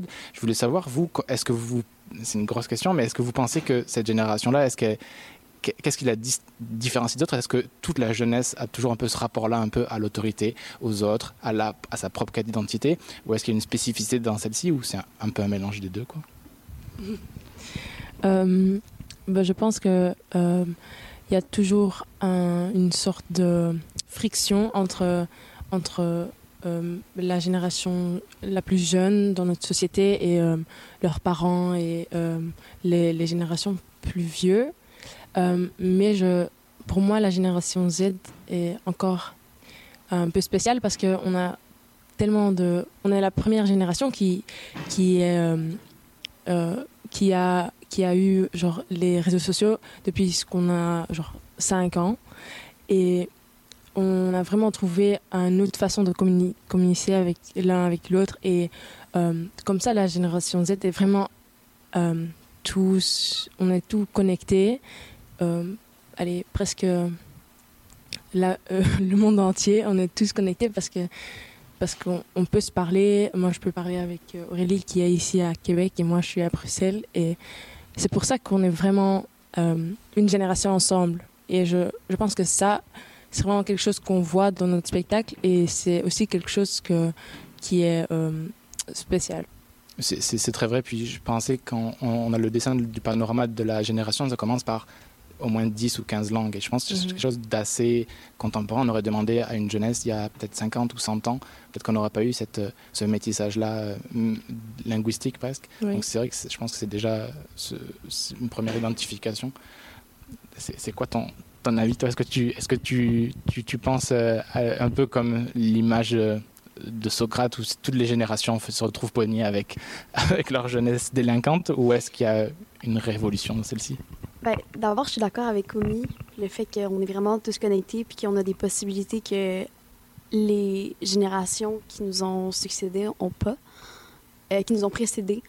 Euh, puis par rapport à la friction, c'est que l'adolescence, c'est vraiment le moment où est-ce qu'on on se découvre en tant qu'être humain, on se sépare de qu'est-ce que nos parents nous ont euh, inculqué. Ben, en fait, on choisit dans le fond ce qu'on veut garder de nos parents. C'est pour ça que je pense que c'est une période aussi aussi compliquée puis qui fait en sorte que les adolescents projettent cette image que on est on est per- perturbé, on est on est turbulent, euh, on n'écoute pas, on est constamment en opposition. Mais je pense que c'est juste que on se cherche en tant qu'être humain puis en tant qu'individu, on, essaie de trouver qu'est-ce qui nous définit, puis qu'est-ce que qu'est-ce qu'on veut, qu'est-ce qu'on aime, qu'est-ce qu'on veut devenir. Fait que je pense que si Socrate l'a vu il y a de ça euh, 2500 ans, euh, c'est parce que fondamentalement, un adolescent reste un adolescent. Puis je pense que ce principe-là, le fait qu'il est rendu à cet âge-là, on cherche, ça traverse des millénaires, puis ça reste un concept qui est intemporel parce que tous les êtres humains passent par cette phase-là. Moi, quand j'avais entendu cette phrase-là il y a quelques années, ça m'avait rassuré un peu de se dire bon, chaque génération, on se retrouve, on, se bagarre un peu entre nous. C'est quelque chose d'un peu rassurant plutôt qu'effrayant. Et, justement, sur, sur, ce, sur, sur ce gros tableau-là de génération, comment vous avez euh, euh, travaillé J'imagine toi, Zoé, d'abord, mais parce que c'est quand même assez impressionnant. euh, ça a l'air simple de collecter des voix, mais ensuite de les mettre en scène, et puis même de les mettre en scène, de les mettre en, en, musique, en chorégraphie. Euh, finalement, au début, on entend, pendant une première 15 minutes, on entend des je suis, j'ai tel âge, j'aime ceci, j'aime pas cela. Et ensuite, euh, des mots sont récupérés, sont presque dans, deviennent des, des simples et, et, et sont rejoués euh, par, la suite. Comment c'est comment travaillé? Ça devait être un travail assez, assez gros quand même de- d'arriver. Ça a l'air évident et comme toutes les, bonnes œuvres, ça a l'air simple à la fin. Là, on a une, espèce de musique. Mais comment, comment ça on en arrive à, à- là? Mon, mon première idée euh, était que je, je voulais que les, jeunes sont des DJ sur, sur le plateau. Donc j'avais l'idée d'un DJ set. Euh, et à cause de ça, on a euh, travaillé avec des euh, pédales. Oui. Et j'aime vraiment le, fait qu'ils font une partie de la musique live parce qu'ils ont vraiment contrôle sur euh, les témoignages, sur euh, ce qu'ils font dans, sur les plateaux. Euh, et j'ai aussi oui, travaillé avec des, musiciens, avec euh, euh, Willem et Pépin et Elena, ils étaient là pendant les répètes. Euh, et tu as dit euh, le mot cliché. Euh, oui, et je pense qu'on a travaillé avec des clichés. Tous les mouvements et tous les mots, ce sont des clichés, mais on a exagéré ça et euh, essayé de faire abs- une abstraction, abstraction, on dit ça, ouais, euh, de ça. Et je pense qu'ils ont aussi vraiment dur travaillé, beaucoup, beaucoup, beaucoup, Euh, beaucoup de jours, beaucoup d'heures et voilà. Euh, oui, donc c'est euh, comme ça qu'on, qu'on c'est pour ça qu'on est ici maintenant. Mais je trouve ça très, très intéressant parce que au théâtre, souvent, ou même en danse, c'est au théâtre encore plus, je le connais plus, mais on met en scène. À un moment donné, on est arrivé, on est bloqué avec ce qu'est-ce que c'est qu'un cliché, puis de pas tomber dans le cliché. Puis moi, j'ai entendu, je pense pas que celui qui l'a dit en premier, mais d'un d'un- d'un d'un acteur euh, belge, Benoît Poulevard, qui disait il faut partir du cliché pour pas y retomber à la fin. Je trouve que ça fait du bien dans la salle. À aucun moment, ça aurait pu virer un cliché de la jeunesse, un miroir un peu, un peu bizarre, déformant, alors que d'assumer ça, comme vous l'expliquez des fois en bord de scène, de partir de gestes, de mouvements TikTok, puis de les exagérer, ou même dans les costumes qui Mhm. sont des, euh, des, des codes contemporains, mais en même temps d'aller plus loin. Je trouve qu'on on se lave de finir dans ce cliché-là un peu, du Ouais. cliché de jeunesse. Oui, et aussi avec le Socrate euh, quote, c'est aussi un cliché. Mais on commence avec ça et après on casse euh, cliché. et, euh, oui, et la répétition, je pense aussi. Et, et il y a beaucoup de répétitions. Kendall Jenner, Kendall Jenner, Kendall Jenner, et à la fin, c'est quelque chose de bizarre. C'est quoi Kendall Jenner? Ou Elon Musk, Elon Musk, ou filters, filters, filters, et voilà. Non, exact. Et justement, je voulais vous interroger aussi, euh, parce que le spectacle, euh, on le voit avec la réponse aussi du public. Euh, ils savent, je ça très bon. Ils savent pas ex- exactement quoi en penser. Je trouve que c'est bon signe. Mais justement, dans le spectacle, il s'est jalonné par. On entend beaucoup des, des inquiétudes. Puis quand même, on s'en va même ve- vers la, fin, ce qui pourrait être en forme d'épilogue aussi, vers beaucoup d'espoir aussi. Je voulais savoir, même vous euh, qui êtes dans le processus, qui, qui avez euh, euh, entre 15 15 et 20 ans, comment vous vous situez là- là-dedans On sent qu'il y a beaucoup d'inquiétudes par rapport aussi à cette omniprésence de l'écran, de, la monstration de, soi, de, l'ego un peu tordu. Puis en même temps, il y a, beaucoup d'espoir. On dit, il y a un texte, c'est notre génération sauvera le monde. Puis je pense que si on le croit pas, ça va être difficile. Il, faut qu'on le croit concrètement, radicalement. Comment vous vous situez, euh, vous, aujourd'hui, sur un plateau de théâtre?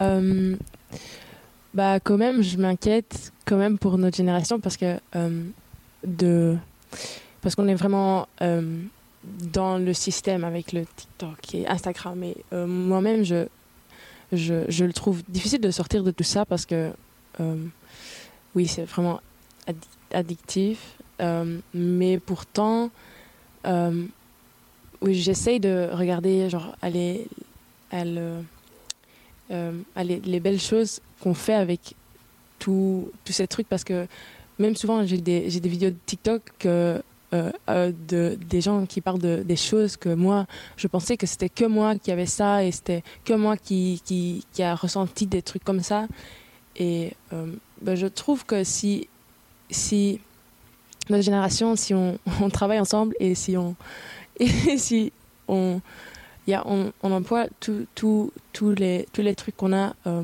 pour du bien, qu'on pourrait vraiment sauver le monde, mais on doit juste le faire et on doit juste pas euh, oui, laisser, euh, laisser genre, on, on doit être actif, quoi. C'est ça que je pense. Mais c'est difficile parfois de, de toujours penser positif avec tous les trucs qu'on a là. Ben, je suis, je suis 100% d'accord avec ce que a dit. Euh, parce que je pense que c'est sûrement pas conscient parce que si, on, le savait réellement, on, on se laisserait pas, genre, mais pas endoctriner, mais comme on est vraiment coincé là-dedans. Puis je suis la première là, à, être euh, prise là-dedans parce que c'est tellement ancré dans notre vie quotidienne. On est entouré par les réseaux sociaux, puis les références sont toujours là. Puis c'est tellement facile de se comparer, puis de d'être pris là-dedans, puis de ne plus être capable de, de voir qui on est vraiment parce qu'on on est entouré de, de modèles qui sont pas tout le temps sains. Fait que là, on, on essaie de faire comme eux, puis là, on, on est pris dans une spirale. Fait que je pense qu'il faut, vu qu'on a grandi avec ça, on, on est vraiment habitué à, à se coller à ces codes-là. Fait qu'il faut apprendre à utiliser ce avec quoi on a grandi en, notre faveur pour l'utiliser pour sauver le monde, puis sauver l'humanité. Fait que je pense qu'il faut juste apprendre à, utiliser ça comme, comme arme. Parce que je, suis pas mal convaincue qu'on pourrait l'utiliser euh, en notre faveur, puis que à la place d'être quelque chose de, mauvais, puis qui nous, qui nous emprisonne dans quelque chose, ben ça peut nous aider à, à révolutionner l'univers. Et je veux vraiment que euh, Beating Choir, cœur battant, que, que ça donne de l'espoir pour les jeunes dans les salles, parce que je pense que c'est important. Et l'espoir est dans, le, dans vous, je pense. Comme vous êtes sur la scène, avec tellement d'énergie, avec tellement de, ouais, de, de joie et de, de, de pouvoir. Donc, je pense que l'espoir est juste là. Ceci est facile.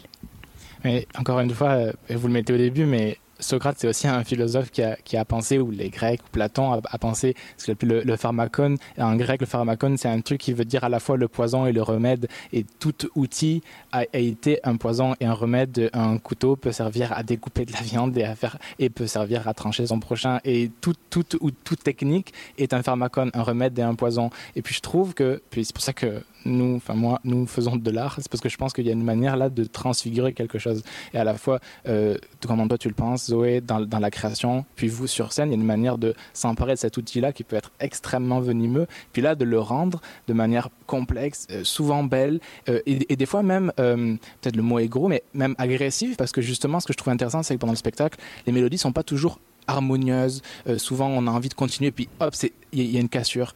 Euh, et ça, c'est intéressant, je trouve, parce qu'on on se complaît pas non, plus dans ça. Et j'aime bien les réactions du public parce que des fois, ils sont aux prises avec ça.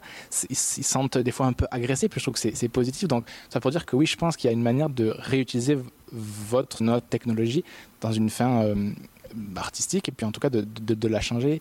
Ça, je pense que l'espoir aussi est, là et je trouve ça important que le public aussi se sente un peu choqué. Moi, j'en ai vu cinq ou six shows. Il y en a eu des plus difficiles que d'autres. Euh, on ne sait pas à quoi c'est dû. Euh, vous, sur, sur scène, vous le sentez, j'imagine. Euh, ça, ça fait quoi, vous sur scène, toi dans la salle? Euh, On est habitué à ça. C'est, on peut pas domestiquer un public non plus. C'est normal qu'il, c'est normal qu'il existe. Puis, des fois, j'ai vu tout à l'heure, les reproduisait des gestes aussi. Mais il y a, y a un effet de c'est, assez beau ça je trouve aussi enfin après sur scène peut-être plus difficile mais Ben, je pense que c'est unanime. là. Comme il y a des publics qui nous ont vraiment rendu la vie dure. Euh, parce qu'on on se nourrit un peu des, réactions du public. On sait quelles euh, sections, mettons, de l'œuvre sont, sont drôles. Puis là, ça fait quand même plusieurs fois qu'on le fait. Fait qu'on on sait à peu près où est-ce que la pièce peut générer des réactions. Fait qu'on on les attend un peu. Mais par exemple, on a eu un- une représentation que le public parlait tout le long. Puis on entendait parfois les, les, les jeunes qui nous, insultaient. Puis ça, c'était compliqué parce que c'est on essaie de transmettre un message, mais on ressent que ce message-là, il n'est pas reçu. Fait que là, c'est comme, bon, pourquoi je fais ça? Puis on sait qu'il y en a qui, qui reçoivent, puis qui, qui sont là, puis qui sont à l'écoute, mais c'est juste que c'est comme un... On, on fait face à un mur dans ces moments-là. Mais il y a d'autres fois que c'est... Les, jeunes réagissent, puis c'est le fun parce que dans ce temps-là, on, sent qu'on réussit à, atteindre notre but. Qu'on réussit à passer notre message, puis c'est c'est gratifiant. Parce que tout ce travail-là, ben, il paye, puis on... Ben c'est ça, ça vaut la peine de le faire. Je pense qu'une peut-être une mauvaise réaction, c'est pour vous c'est dur, mais peut-être que pour euh, pour eux et pour elles, peut-être que ça va ça va changer dans le et parce que je pense qu'il y a, le théâtre, c'est quand même l'art du conflit et j'imagine que ça doit être. euh, Puis euh, j'ai on a beaucoup joué, on a beaucoup joué nous dans les parcs à Montréal, on a beaucoup joué en extérieur, dans les centres commerciaux avec la police. Je, sais que c'est c'est très difficile, mais des fois même une une surréaction agressive peut-être rend compte que peut-être vous avez tapé au bon endroit aussi. Donc, mais au moment de l'heure de choses, Oui. ça doit être difficile. Ben, c'est ça qu'on, a- après coup, on s'est dit, bon, ils ont réagi à la pièce. Fait que forcément, quelque part, ça a généré une réaction chez eux. Peut-être que ça, ça les a comme touché à un endroit qu'ils sont pas habitués à, à ressentir. On a touché leurs émotions, mais eux, peut-être qu'ils sont pas habitués à ressentir ce genre de, de sentiments-là. Fait que, effectivement, oui, c'est peut-être qu'on a réveillé une petite créature chez eux qui, qui est endormie. Ça, ça, ça allait pour toi? Comment comment- Parce que c'est quand même c'est impressionnant. Moi, je l'ai je l'ai vécu. Ces, Euh, moments-là, c'est c'est com- c'est compliqué. mhm. 350 personnes. oui, quand même. Euh, mais pour moi, le problème n'est pas que qu'ils sont bruyants ou qu'ils parlent beaucoup, parce que pour moi, euh, on a eu une représentation et c'était plutôt. J'avais l'impression que c'était juste. ils avaient beaucoup de. de, de de réflexion ou des, des choses à dire, mais ils le disaient juste à haute voix euh, à, leur, à leurs potes. Euh, alors c'était un peu... Allez, c'est difficile de se concentrer, mais au même, euh, allez, quand même, ils ont, ils ont des réactions et ça, c'est c'est déjà bon pour moi, mais c'était juste dur quand c'était des insultes ou genre des trucs. Des trucs, euh, ouais. Oui, c'est vraiment un mur et c'est c'est difficile de. Oui. mais ça me donne en fait plus envie de, de le refaire et de. Je comprends. Parler à eux et, parce que c'est notre génération et c'est aussi le- leur voix qui est Bien sur sûr. scène et c'est. Oui. Je leur représente, je suis leur ambassadeur. Alors, oui. Puis j'avais, euh, parce que le, temps file, mais une dernière question un peu globale à différents euh, stades. Euh, D'abord peut-être pour toi, Zoé, parce que là on est deux ans après les, prémices de la création, peut-être encore, peut-être encore pour toi encore plus longtemps que ça. Je voulais savoir, et, par rapport à vous aussi, on- ça fait deux ans avec des périodes d'intermittence. Vous, êtes allés, les Québécois sont allés à Bruxelles, les, les, les Bruxellois sont allés au Québec, tout ça. Mais pour toi, Zoé, qu'est-ce que tu avais l'intuition de faire au début Souvent en spectacle, on, le, on a un instinct du spectacle, ce qu'on aimerait voir sur scène. C'était quoi ton, ton instinct de- en, en voulant créer ça? Et aujourd'hui, deux, trois, cinq ans, je sais pas, après, qu'est-ce que, est-ce que tu as l'impression d'avoir, qu'est-ce que tu as l'impression d'avoir rencontré ou qu'est-ce que tu as l'impression d'a- d'avoir fait avec ce spectacle? C'est, par- c'est, par- c'est parti d'où? Parce que c'est Mhm. très audacieux, je trouve, de traiter aussi frontalement quelque chose comme ça. Mhm. Ça a commencé par euh, l'idée de la solitude parce que je pensais que pendant la pandémie, il y avait beaucoup de jeunes, beaucoup de gens, mais aussi beaucoup de jeunes qui étaient seuls ou qui se sentaient seuls. Et euh, oui, l'idée était de faire quel- quelque chose avec ça. Et au début, c'était juste euh, une question de envoyer nous des témoignages, des lettres. On va collec- collecter des, toutes les lettres, tous les témoignages sur un site internet. Mais euh, après ça, ça c'est devenir un spectacle. J'ai jamais euh, pensé à ça, bizarrement, parce que je suis chorégraphe. Mais voilà, je pense que c'est au, au cause du isolement et tout ça que. Et euh, donc, je suis super fière et contente que qu'on est ici maintenant l'autre côté du monde. C'est super bizarre euh, que maintenant euh, les jeunes sont vraiment une groupe et vraiment ensemble comme une groupe sur la scène mais aussi à côté de la scène.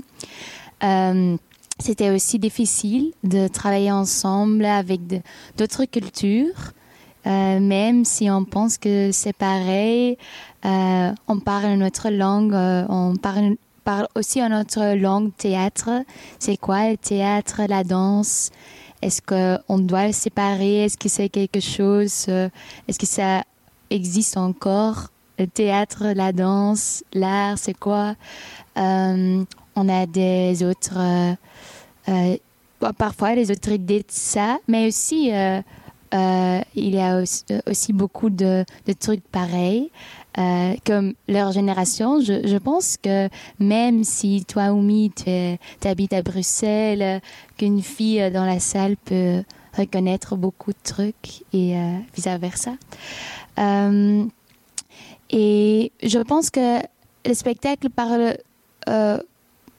du solitude, je pense, ou de la solitude, mais d'une autre manière que je pensais d'avance. Et pour moi, juste comme chorégraphe, euh, j'aime vraiment que qu'on a euh, travaillé avec des mouvements un peu ouais, bizarres et abstraits, mais, mais aussi qu'on reconnaît les mouvements parce que, comme, qu'on- comme on, on a dit, euh, ce sont des clichés ou ça, ça a l'air des mouvements qu'on voit sur TikTok et tout ça, mais qu'on a vraiment travaillé sur ces frictions et euh, je pense que pour moi, c'est une, une, une nouveau, un nouveau step, ou je sais pas, dans mon parcours. Donc, c'était super chouette de, de le faire avec euh, eux et aussi de, de, de travailler juste avec des jeunes parce que pour moi aussi, ça donne beaucoup d'énergie et moi, je suis pas si loin de je pense, mais parfois ils disent, et boomer, tais-toi, tu sais rien. mais c'est, vraiment cool d'être ici avec eux et voilà, de voyager ensemble. Euh, Avant de vous laisser la parole pour, à toutes les deux, c'est euh, la première rencontre, la première rencontre, je crois que c'était Romain qui s'appelle, qui avait dit que non, to- toi tu avais dit, Aurélie t'avais dit, c'était étrange, d'appeler ça, enfin, au théâtre, ce projet-là, et puis lui a dit non, mais moi c'était pour, moi, c'était plus ça mon, bagage. Et ça, ça rend compte aussi de, de, de une culture euh, de, de dramaturgie, danse, théâtre européenne. Et je trouvais ça intéressant dès la première rencontre que pour toi, ce soit plus un clash artistique et que lui dise, bah, non, moi, c'est c'est mon bagage. Donc déjà, c'est- clair qu'on pense différemment. Mais voilà, c'est juste pour dire ça. Donc ouais, vous, dans ces deux ans-là, comment, euh, qu'est-ce que vous avez traversé euh, Comment vous, au tout début, maintenant, comment vous vous retrouvez ici? Qu'est-ce que, qu'est-ce que vous racontez? Ben, pour faire du, du pouce sur euh, ce que tu viens de dire, comme au début, quand nous, on a été abordés, c'était vraiment dans l'idée qu'on allait faire du théâtre euh, traditionnel avec euh, des dialogues, puis des personnages, puis comme on, on connaît très bien au Québec. Puis au fur et à mesure que le projet avançait, on a fait Ah, bon, OK, c'est pas exactement ça, mais dans le bon sens. Moi, j'ai jamais fait de théâtre de ma vie. J'ai un parcours en, danse, là, je danse depuis que je suis toute petite. Fait que c'est sûr que je, ça me rejoignait plus là-dedans parce que c'est beaucoup de c'est de la gestuelle. C'est pas exact, c'est pas un style de danse très précis, mais c'est c'est beaucoup beaucoup de c'est très corporel. Fait que c'est sûr que c'est ça ressemble zéro aucunement euh, absolument pas à ce que j'avais comme idée au début, mais je pense que ça l'a tellement bien évolué. Puis même si c'est vraiment pas ce que je croyais faire, je suis vraiment fière de montrer ça. Puis quand même, rendu à la, genre même en, novembre dernier, quand on s'est rencontrés pour la dernière fois, j'étais comme bon, je sais pas si ça fait un show, mais j'ai confiance. puis je pense que c'est ça, depuis le début, c'est c'est d'avoir confiance en Zoé parce que on, ben moi, j'étais tellement dans, dans l'inconnu que j'avais pas d'autre choix que de lui faire confiance. Puis c'est ça que je fais depuis le début, puis ça l'a payé parce que je suis vraiment contente de montrer ce qu'on a aujourd'hui. Mais c'était tellement différent que c'était vraiment de, de, de me lancer dans le vide, puis de, de profiter de tout ce que ça, pouvait m'apporter. Alors voilà. Merci. Euh, euh, oui, pour nous, en, Belgique, on a plus euh, l'habitude de, faire des hybrides de danse et de théâtre. Alors j'avais beaucoup vu, des, des pièces comme ça, mais moi j'avais jamais fait, fait une, quelque chose comme ça comme interprète. Alors pour moi, parce que c'était un procès aussi avec beaucoup de beaucoup d'improvisation au début et on a fait des, exercices et euh, on a vraiment, vraiment, créé la pièce ensemble, je trouve, avec les jeunes et avec- Zoé. Alors moi, j'ai appris beaucoup de choses et euh, bah, c'est vraiment une pièce euh, qui parle de trouver soi-même euh, en, en étant adolescent et tout. Et pour moi, c'était vraiment un procès, procès comme ça parce que ça fait deux ans qu'on travaille sur le projet et j'ai vraiment plus trouvé euh, ce que je veux faire et euh, j'ai vraiment trouvé que je veux vraiment être sur, sur la scène et faire des trucs comme, comme ici, plus euh, des trucs physiques, plus de théâtre physique et tout. Alors, c'était vraiment chouette pour moi pour avoir cette opportunité. Ben, merci beaucoup. Puis on, on, on crée un spectacle, puis je cherchais des, je trouvais des phrases. Puis j'avais trouvé une phrase, euh, c'est toujours un gros philosophe, mais quand même, il- et je trouve que ça répond à beaucoup de choses. C'est Nietzsche qui dit que créer, c'est ce qui rend la vie légère. Parce que justement, je trouve dans, dans ça, c'est que en créant, c'est que tu restes, tu restes pas passif ou passif de quelque chose. Je trouve que la, la bonne manière de traverser ces moments bizarres pandémie où on, s'est- on nous disait il faut non essentiel aller ailleurs c'est de s'en emparer donc je trouve que c'est ouais je pense que le message il est l'espoir aussi merci beaucoup d'avoir été avec nous merci, Merci. beaucoup Omi merci beaucoup Aurélie merci beaucoup Zoé puis euh, Bonjour et bienvenue dans l'émission Un monde d'artistes. Je suis Louise Anneau et chaque mercredi de 1h à 1h30, nous découvrirons ensemble l'histoire d'un ou d'une artiste en tout genre. À la manière d'une histoire, nous retracerons sa vie, son parcours, ses rencontres et son empreinte. Nous parcourrons différentes disciplines théâtre, danse, musique, cirque et bien d'autres encore. Vous l'aurez compris, à chaque semaine son artiste et à chaque épisode son univers. Alors je vous donne rendez-vous tous les mercredis à 1h dans un monde d'artistes sur CIBL. Salut, je m'appelle Sophie Chartier. Si vous êtes comme moi, ça vous arrive de vous demander qu'est-ce que les gens écoutaient, mettons, en Afghanistan dans les années 70? Ou bien, c'est quoi la différence entre salsa et bachata? Les vendredis à 20h30 sur les ondes de CIBL 101.5, embarquez avec moi et mes invités dans un voyage spatio-temporel à la découverte d'un courant musical fascinant. Ses origines, ses chansons, ses artistes. Courant d'air, c'est l'émission de découverte musicale à ne pas manquer pour une exploration en profondeur et en plaisir des musiques marquantes du monde entier.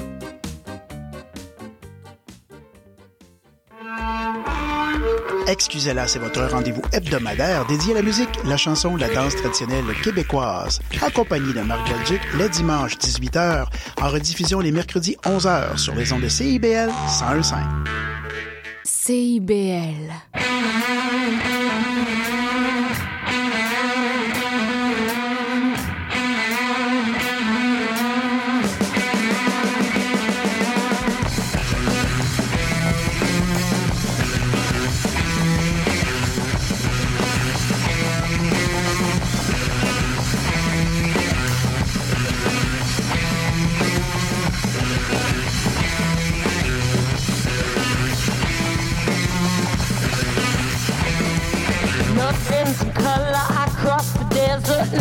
Nothing's alive.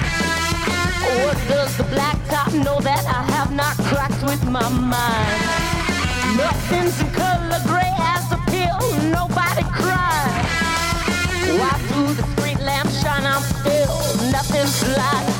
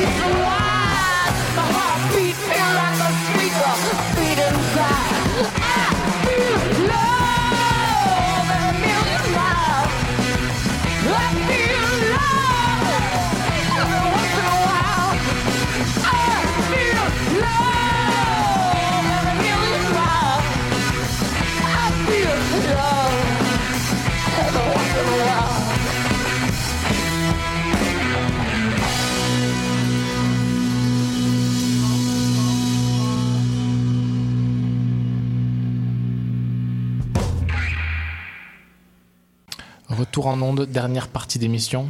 Euh, on a écouté, ça- on a bien écouté l'entrevue que j'ai Ouais. menée, qui était euh, Ta meilleure, c'était cool. C'était sur le sur la scène de la maison de théâtre, à même le sol. Qu'il y a un truc. Entrevue. Qu'est-ce qu'il y a? Ah. Ça parlait de la scène euh, théâtrale. Mais non. Ça parlait de la Non, scène. Oh là là. là C'est un là. jeu de mots? Ouais. C'était vraiment un bon show.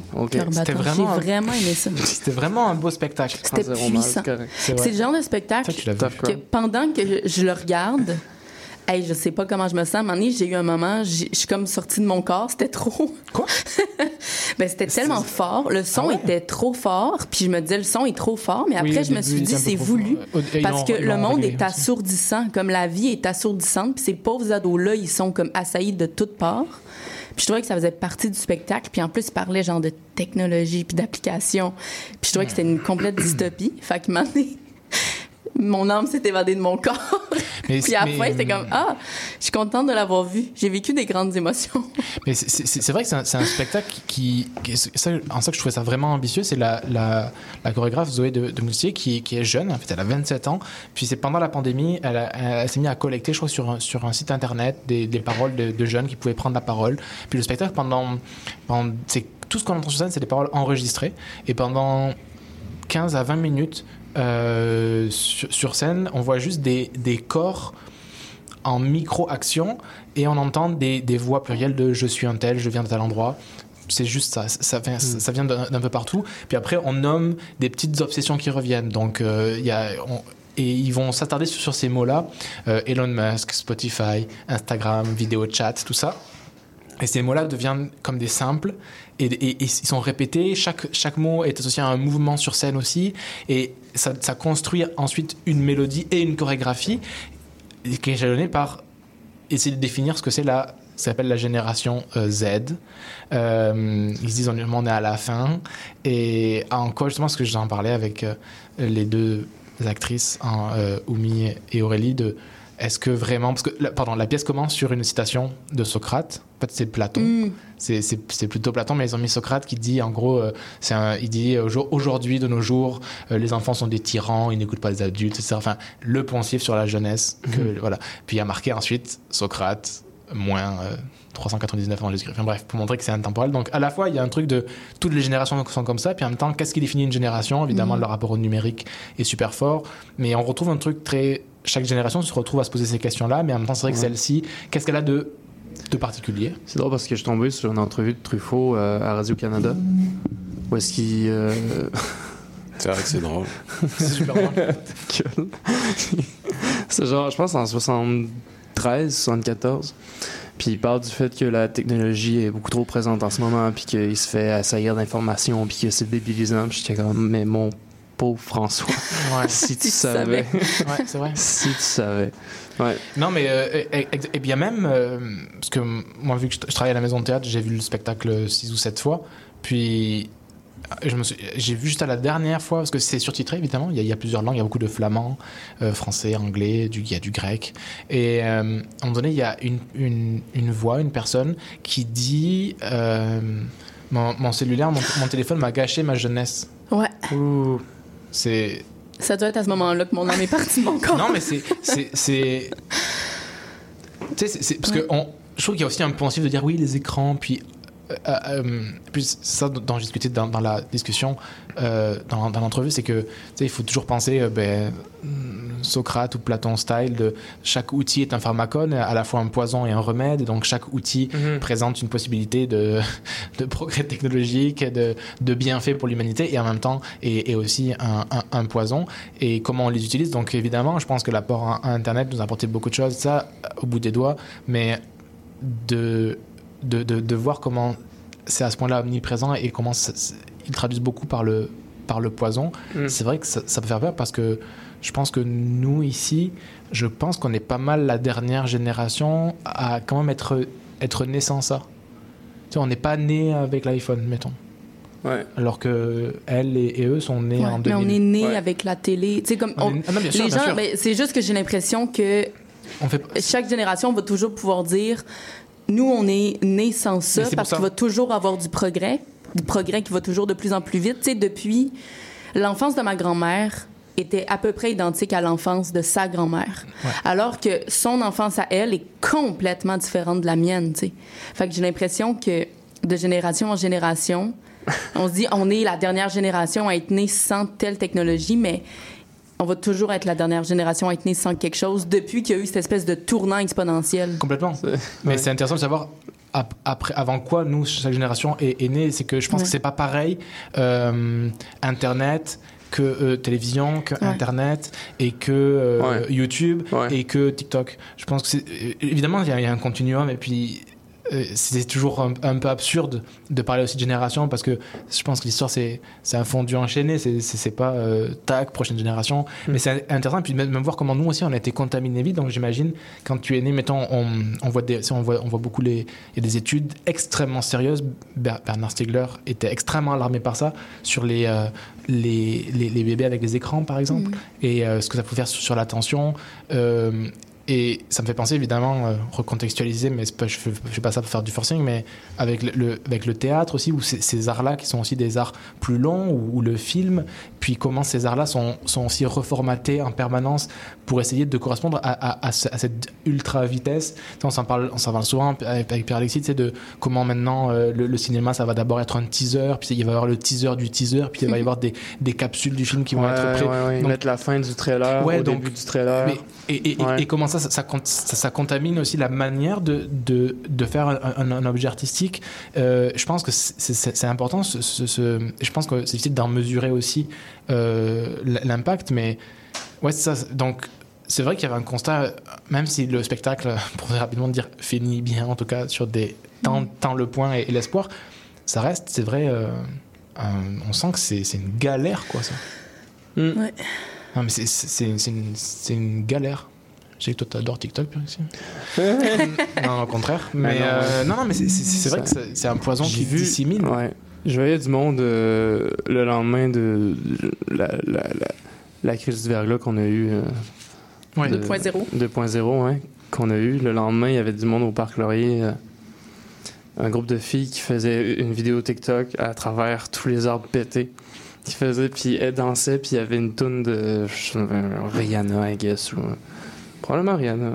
Puis il dansait sur cette toune-là. Oui, puis j'étais comme. Puis il était à un spot où il n'y avait pas d'arbre tombé, mais juste derrière la caméra, il y avait tout ça qui était pété. Puis je sais que le parc Laurier, c'était un. C'était un crise de bordel le lendemain, c'était assez déprimant.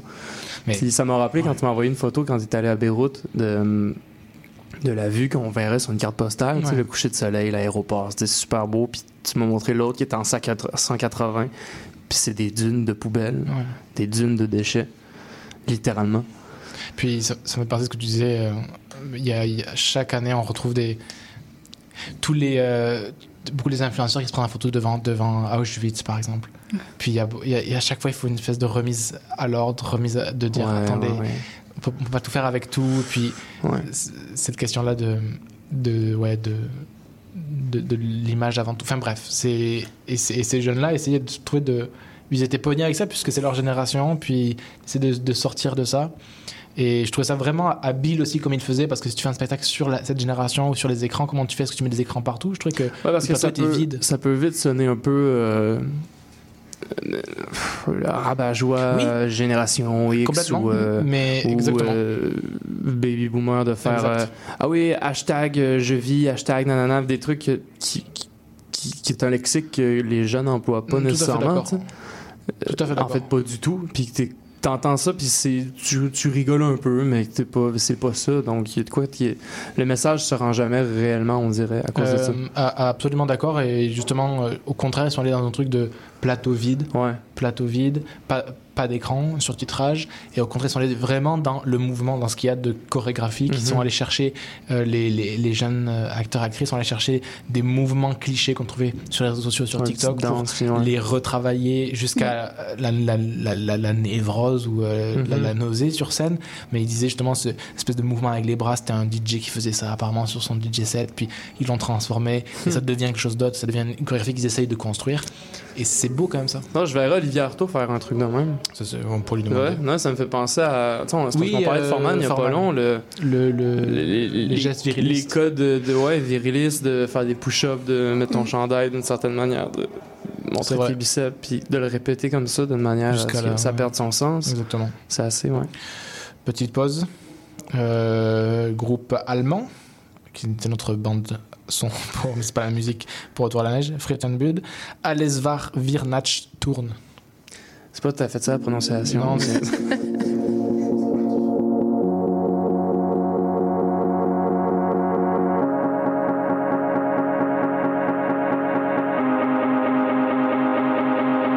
Du drehst den Schlüssel in die Tür, sperrst das Leben nach draußen, ihr wirst nur mehr, du allein, so sieht das Leben aus. Wart ihr nicht immer zu zweit, egal wie klein dieser Raum war und immer so weit draußen, genau wie dieser Traum war. Irgendwann ist sie aufgewacht, du hast es nicht bemerkt, jetzt wirkt das alles hier wie ausgedacht und irgendwie auch verkehrt. Diese Pläne und Wege blieben nur träges Gerede, deine Sicht ist wie benebelt, denn es fickt deine Seele. Doch so wie es ist, ist es ja doch nicht gewesen. Was passiert, aber so ist das Leben. Und alles, was wir da tun oder was wir nicht tun, ist dann wie es ist.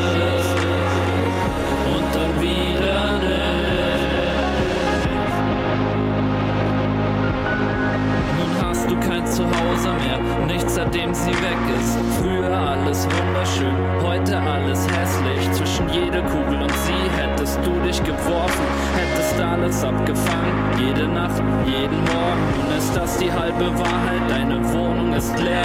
Früher alles so leicht, heute alles so schwer. Du wolltest immer für sie da sein, jeden Tag eures Lebens hättest alles getan, ohne zu fragen, weswegen. Doch die sind nur die Hülsen von Worten, ohne die Taten von damals. Zwischen Abwarten und Warten, ja, was hattet ihr alles? Du hattest sie und sie hat dich geliebt, weil alles ist, wie es war und alles war, weil nichts blieb. Weil alles ist, wie es war und alles war, weil nichts blieb.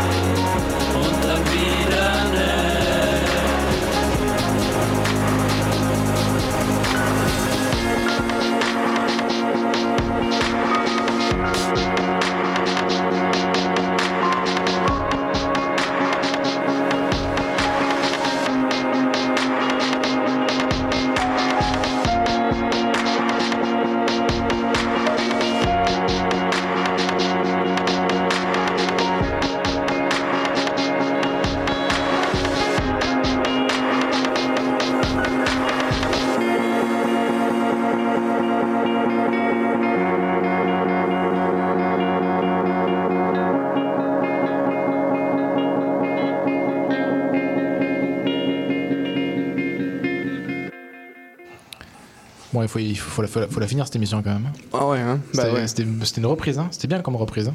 Ouais, c'était incroyable. C'était incroyable. C'était une des meilleures. Quelle note tu donnerais sur Chaque 10? fois, il dit ça. C'est bien, t'es Ouais, à chaque fois, il dit ça, t'es bonne! C'était la meilleure. C'était la meilleure. C'était la hein? meilleure. Ah, C'est la meilleure sur, sur 1000. Ouais. Sur combien, combien de notes tu- Tu mets combien en notes? 4. Oh putain Sur combien? Hein? Sur combien? Ah, ben ça, c'est personnel. Sur 5 sur, euh, Sur 8 Sur 3. Je sais pas. Euh, L'émission d'aujourd'hui? Mais non, mais je sais rien, c'est Asta qui a posé la question. Ouais. Pas- T'as-tu déjà mangé à un restaurant Oh là là là là avec 3 étoiles Michelin? Bien sûr. Pour vrai? Mon père est Michelin. Mais non, mais non, bien sûr que non, bien sûr que non. Pourquoi quel rapport avec les C'est le étoiles? moment où l'émission Mon- dérape. Ouais, ouais, mais mon non. père, elle est Mais non, pas du tout. pas Ah du ouais, tout. hein? Mais non, t'imagines, c'est c'est des trucs super. euh, Non, non, pas du tout. Ok. Quel, euh, pourquoi, Quel pourquoi- rapport? pourquoi cette question ouais? Ben, je sais pas, tu m'as, dit quelle note je donnais, puis j'ai vu, le, vu film euh, Brûlé avec Bradley Cooper il y a pas longtemps, puis ça parle d'étoiles Michelin. Qui? Ça- Le film Brûlé avec Bradley Cooper. Brûlé? De Stephen King? Euh, De Stephen King. Qui? On parle pas de de brûler Stephen Knight, Oui, qui est l'auteur de. oui, oui. Ok. Mais qu'est-ce qui D'accord. Non, mais c'est ça, c'est juste m'a ban- demandé une note, puis le film tourne autour de les notes d'étoiles Michelin, Voilà. des étoiles en tout cas. Eh ben, c'est... eh ben voilà. hein. Donc, euh, semaine prochaine, on devrait recevoir, euh, on devrait pouvoir avoir les Dark Daughters. Ce serait Ouais. cool ça. Elles viennent euh, jouer leur, un, un concert le 29 au soir. Groupe de musique ukrainien qu'on a souvent passé ici. Où je sais plus, faudrait que je regarde. Elles arrivent mercredi. Donc ce serait bien qu'on puisse leur parler. Parce que c'est chouette ce font. Ouais. Puis Sinon, on va faire aussi une spéciale, je pense, jamais lu aussi. On va recevoir euh, des gens du jamais lu un petit peu, euh, discuter, puis euh, nous voilà. Puis semaine prochaine, je sais pas encore. On va réfléchir. Il y a ple- tout est possible. Qu'est-ce qu'il y a Ok. On pourrait faire un Q&A. Qui connaît le mieux Hugo? Puis là, il pose des questions, puis là, puis là, puis moi, on répond, puis on essaie de... Puis pas Louis, parce qu'on Des Q&A. Après, on fait Q&A, Louis. Tu veux- ouais, Ouais. c'est- euh, non, c'est ça, on voulait. On Euh, on n'a pas beaucoup parlé en fait des, des- des nouvelles saisons. On a dit qu'on en parlerait, mais on n'a pas tant, tant parlé. Ouais. grave. toi, euh, t'as pas dit, tu te sentais comment? Euh, Ouais, tu l'as dit. Toi, Il a dit comme à Noël. Ouais. Toi, Ouais, Noël. Euh, je sais pas, je me suis pas posé la question. J'ai pas, j'ai pas checké les programmations. Mais moi, je ouais, suis non? déconnectée. Ouais, t'es, euh, de- de- depuis le verglas, t'as plus remis le compteur. Ah, euh, moi, j'étais bien ouais. pas C'est d'électricité. vrai, tu là. m'as dit ça, ouais. Ah Comme, ouais, hein? J'étais tellement bien. Ouais. Il faisait 13 dans mon appart, il y avait pas de courant, je mettais des Mhm. bougies. Il faisait froid. Ah, Ouais. j'étais dans mon sleeping, puis j'étais bien. On a eu le typhus trois fois. J'ai un problème avec le 21e siècle. Bah, tu pourrais te. C'est scandaleux. T'en aller. Ben, des fois, je me demande, je me dis où est-ce que je pourrais bien m'en aller? porte est ouverte. 1800, c'est difficile. Ben non, mais attends, tu peux trouver des, des, des endroits. Ouais, une place Je dans sais, le bois. je- des fois, j'y réfléchis. Euh, mais ouais, mais je serais bois, trop triste. trop Je pourrais pas être. euh, T'achètes une petite terre, JF, il te construit quelque je chose. suis une fausse misanthrope. Hum. Tu, tu, Je vais m'ennuyer après une semaine. C'est vrai? Ben oui, je vais, je vais me taper la tête ces murs tout seul Ah, dans ma cabane. Non, non, faut pas faire ça. Non, non, moi, j'ai j'ai besoin Peut-être que c'est une d'humain. petite terre. Faut pas Je veux ça. juste pas d'électricité. Tu peux, ouais, ça, ça se pirate tes compteurs. ouais, Donc toi, t'étais bien sans électricité? moi, j'étais bien. Toi, Louis, c'était comment? On t'entend pas. hein. Euh, moi, euh, c'était bien correct, man. moi, j'ai pas, j'ai pas perdu le courant. Ben voilà. Les arbres ont tombé beaucoup dans ma cour. C'est beau, Mais euh, pas perdu le courant, euh, non. Mais un arbre qui tombe fait plus de bruit qu'une forêt qui pousse. C'est vrai. C'est vrai Ouais. C'est Abdel Malik qui l'avait dit euh, sur un plateau télé. Je trouve ça très fort. C'est vrai. Un arbre qui tombe fait plus de bruit qu'une forêt qui pousse. On a entendu. C'est Ça super va plus vite aussi. C'est super beau. Ouais, ça- Ouais, ça- c'est vrai. Ça vient Comme pas quoi, de... le pouvoir de la destruction. Exactement. Les yeux fous d'Hugo. Aux yeux de. Ah ouais. Oui. Ah, comment Oui. faire du bruit maintenant? Trois, trois fois oui. mais non, non, pas vrai, pas vrai. Euh, non, mais saison thé- théâtrale aussi, il y a- y, y un problème euh, que- euh, notable pour en finir là-dessus. C'est, j'ai pas tout compris, mais j'ai pas tout lu. C'est pourquoi on n'est on pas programmé partout? Nous? Ouais. Je comprends pas. c'est c'est une vraie question. Je, ça m'a perturbé. Ben, il y a encore des théâtres. Il y y a encore. euh, Oui, on mais- disait tantôt, il y a, il y a des mais théâtres qui n'ont bien pas sûr. encore. Peut-être que, Mais peut-être que normalement- magiquement, il y a une programmation Ben oui. dans laquelle on est qui va Ben, sortir. Inch'Allah. Ben, dans- comme groupe. Ben Ben, ouais. Inch'Allah, mais on devrait être partout. pas, ouais. Mais non, je comprends Ben, à voir. Mais en tout cas, Voilà. Peut-être que pas. si on partait euh, dans mon endroit sans électricité, tous ensemble, on pourrait faire du théâtre. Ouais. Ah, j'aimerais ça! Fais du théâtre Ah. pour la forêt?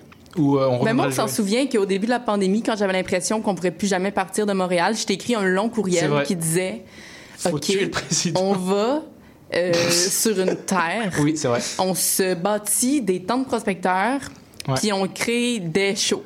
Puis vrai. après, on voit ce qu'on fait. J'étais sérieuse comme j'ai rarement été sérieuse non, dans ma mais vie. bien sûr. Mais euh, moi, j'ai- écouté ça. Ben non, parce que la Mais pandémie, non, mais parce nous, que- la pandémie nous a pétrifiés. Ben oui, puis finalement, en plus, on pouvait pas genre faire du camping. Là. C'était le mois de mars. On n'était pas. Non, mais puis la pandémie nous a, nous a Puis séchés. finalement, ils ont pas bloqué l'île de Montréal aussi. C'est parce que moi, j'avais peur qu'on me coince ici. Bon, on n'avait pas le droit de bouger, mais Ouais, puis. Ça, ça c'est des peurs. C'est ça, parce que moi, mettons, on te dit pendant une semaine, t'es bloqué à Montréal. C'est pas sûr que je sorte, quoi, mettons, tu sais. Non, mais je pensais que ça Hmm. serait. Pendant des années. Ben, je savais pas. Non, c'est vrai qu'on savait pas.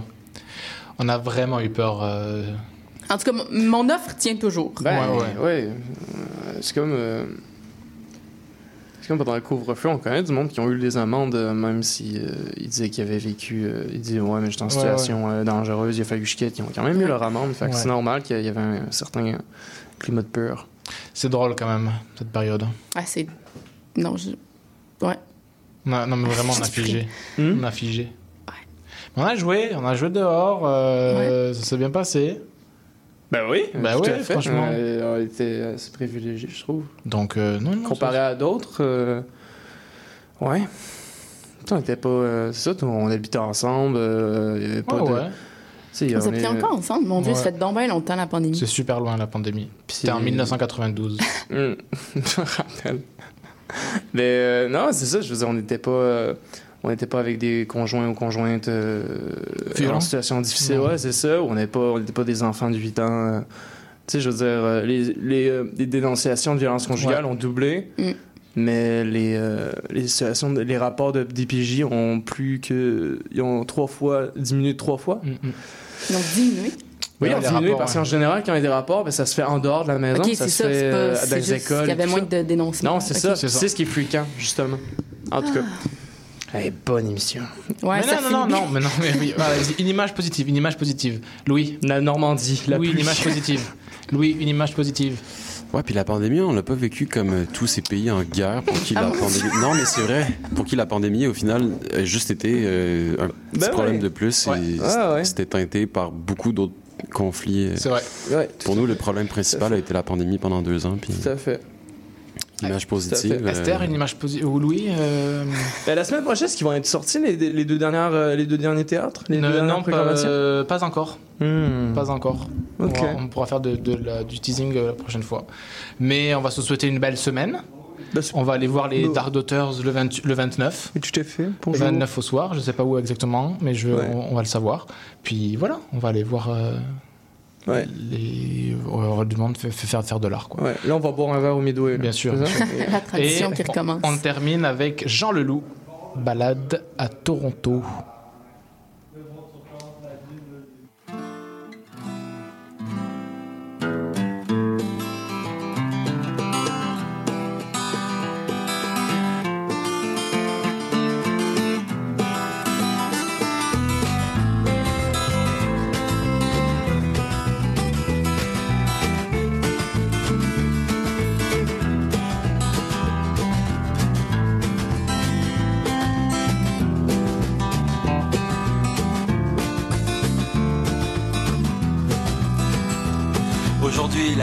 D'incendie a jauni le ciel et rougi le soleil. Les étoiles du nord nous rappellent la mort et tu m'appelles encore. Tu dormais sur le banc tandis que je conduisais et j'espère ne jamais arriver. Regarde les étoiles. Tant qu'il y aura des étoiles sur le bord de la route,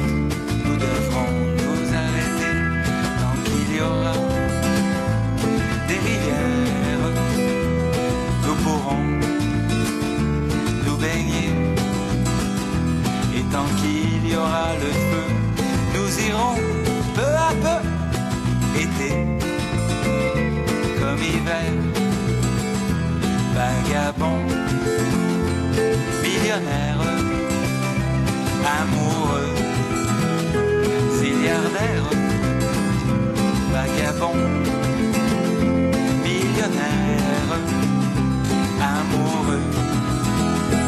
temps passe et un jour on est vieux et puis seul et rien ne reste plus que la fierté d'avoir aimé correctement ou la honte et les tourments de ne pas avoir compris. Attends, attends, j'ai quelque chose à te dire.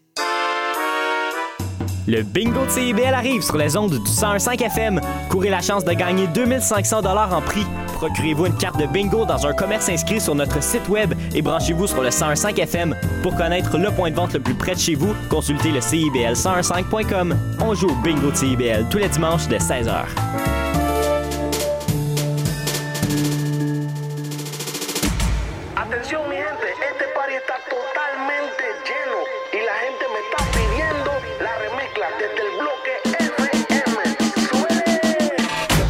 Vendredi soir, c'est un rendez-vous avec l'équipe de Dimension Latine. Dès 18h, le top 5, les nouveautés de la semaine et nos entrevues avec des artistes internationaux. Mais surtout, à partir de 19h, Montréal Palmundo, le nouveau segment qui vous donne un survol sur la scène locale et les nouveaux artistes de la relève de Montréal. Es una cita con Dimension Latina.